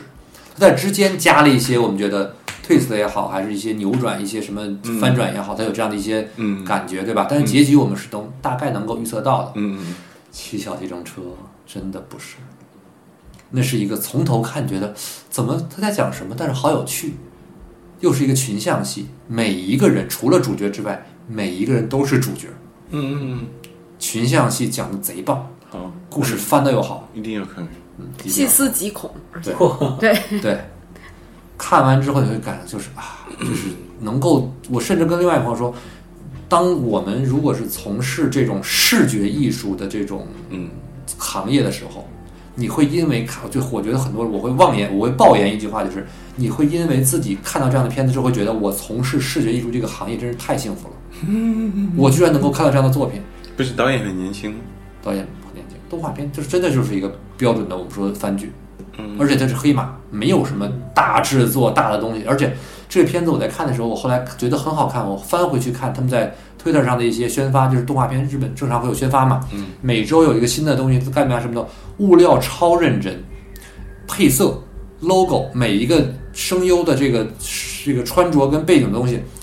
你看完片再往回倒的这种淡淡的协调感，充满了设计感，没有花活，嗯但是标准做的非常之好，就是怎么说呢，有审美，嗯嗯懂审美，嗯，该怎么知道去掌握这个美的分寸，而且这个故事最后留的那个结局的那个扣儿，嗯，你是要有，它是一个几乎可以说是开放性的结局，嗯但是那个开放性结局让你觉得这片子简直就得停在这儿，嗯嗯，不能收，不能再收那一下了，好，一定要看。不要说了，好了，你一定要看。咱们本周的这个。这个这个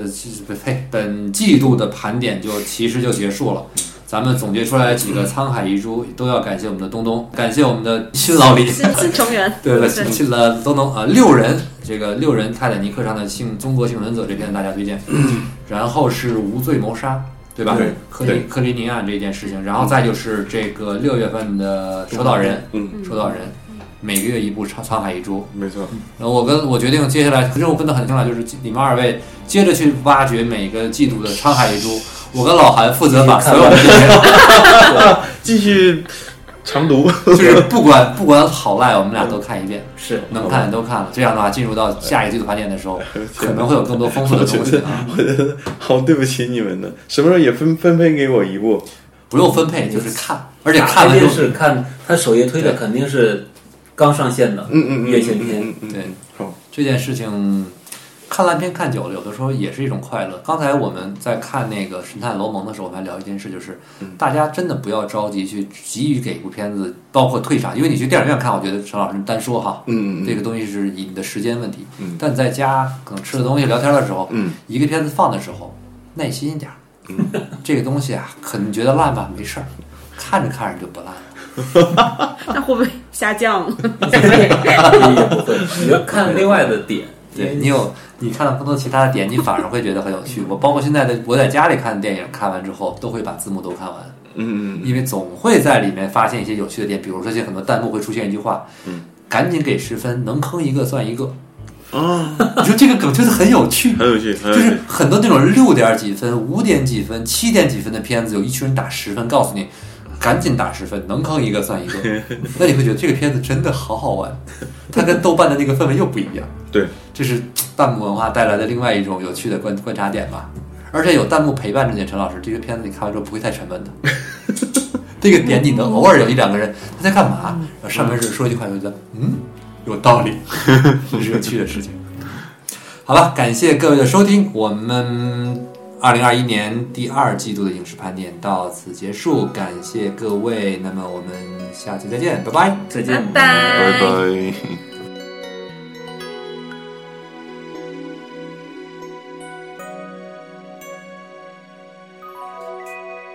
我和你，男和女都逃不过爱情。谁愿意有勇气不顾一切付出真心？你说的不止你，还包括我自己。该不该再继续？该不该有回应？让爱一步一步靠近。我对你有一点动心，却如此害怕看你的眼睛，有那么一点点动心，一点点迟疑，不敢相信我的情不自禁。我对你有一点动心，不知结果是悲伤还是喜，有那么一点点动心，一点点迟疑，害怕爱过以后还要失去，难难以。以抗拒。哦，人最怕就是动了情，虽然不想、不看、也不听，却陷入爱里。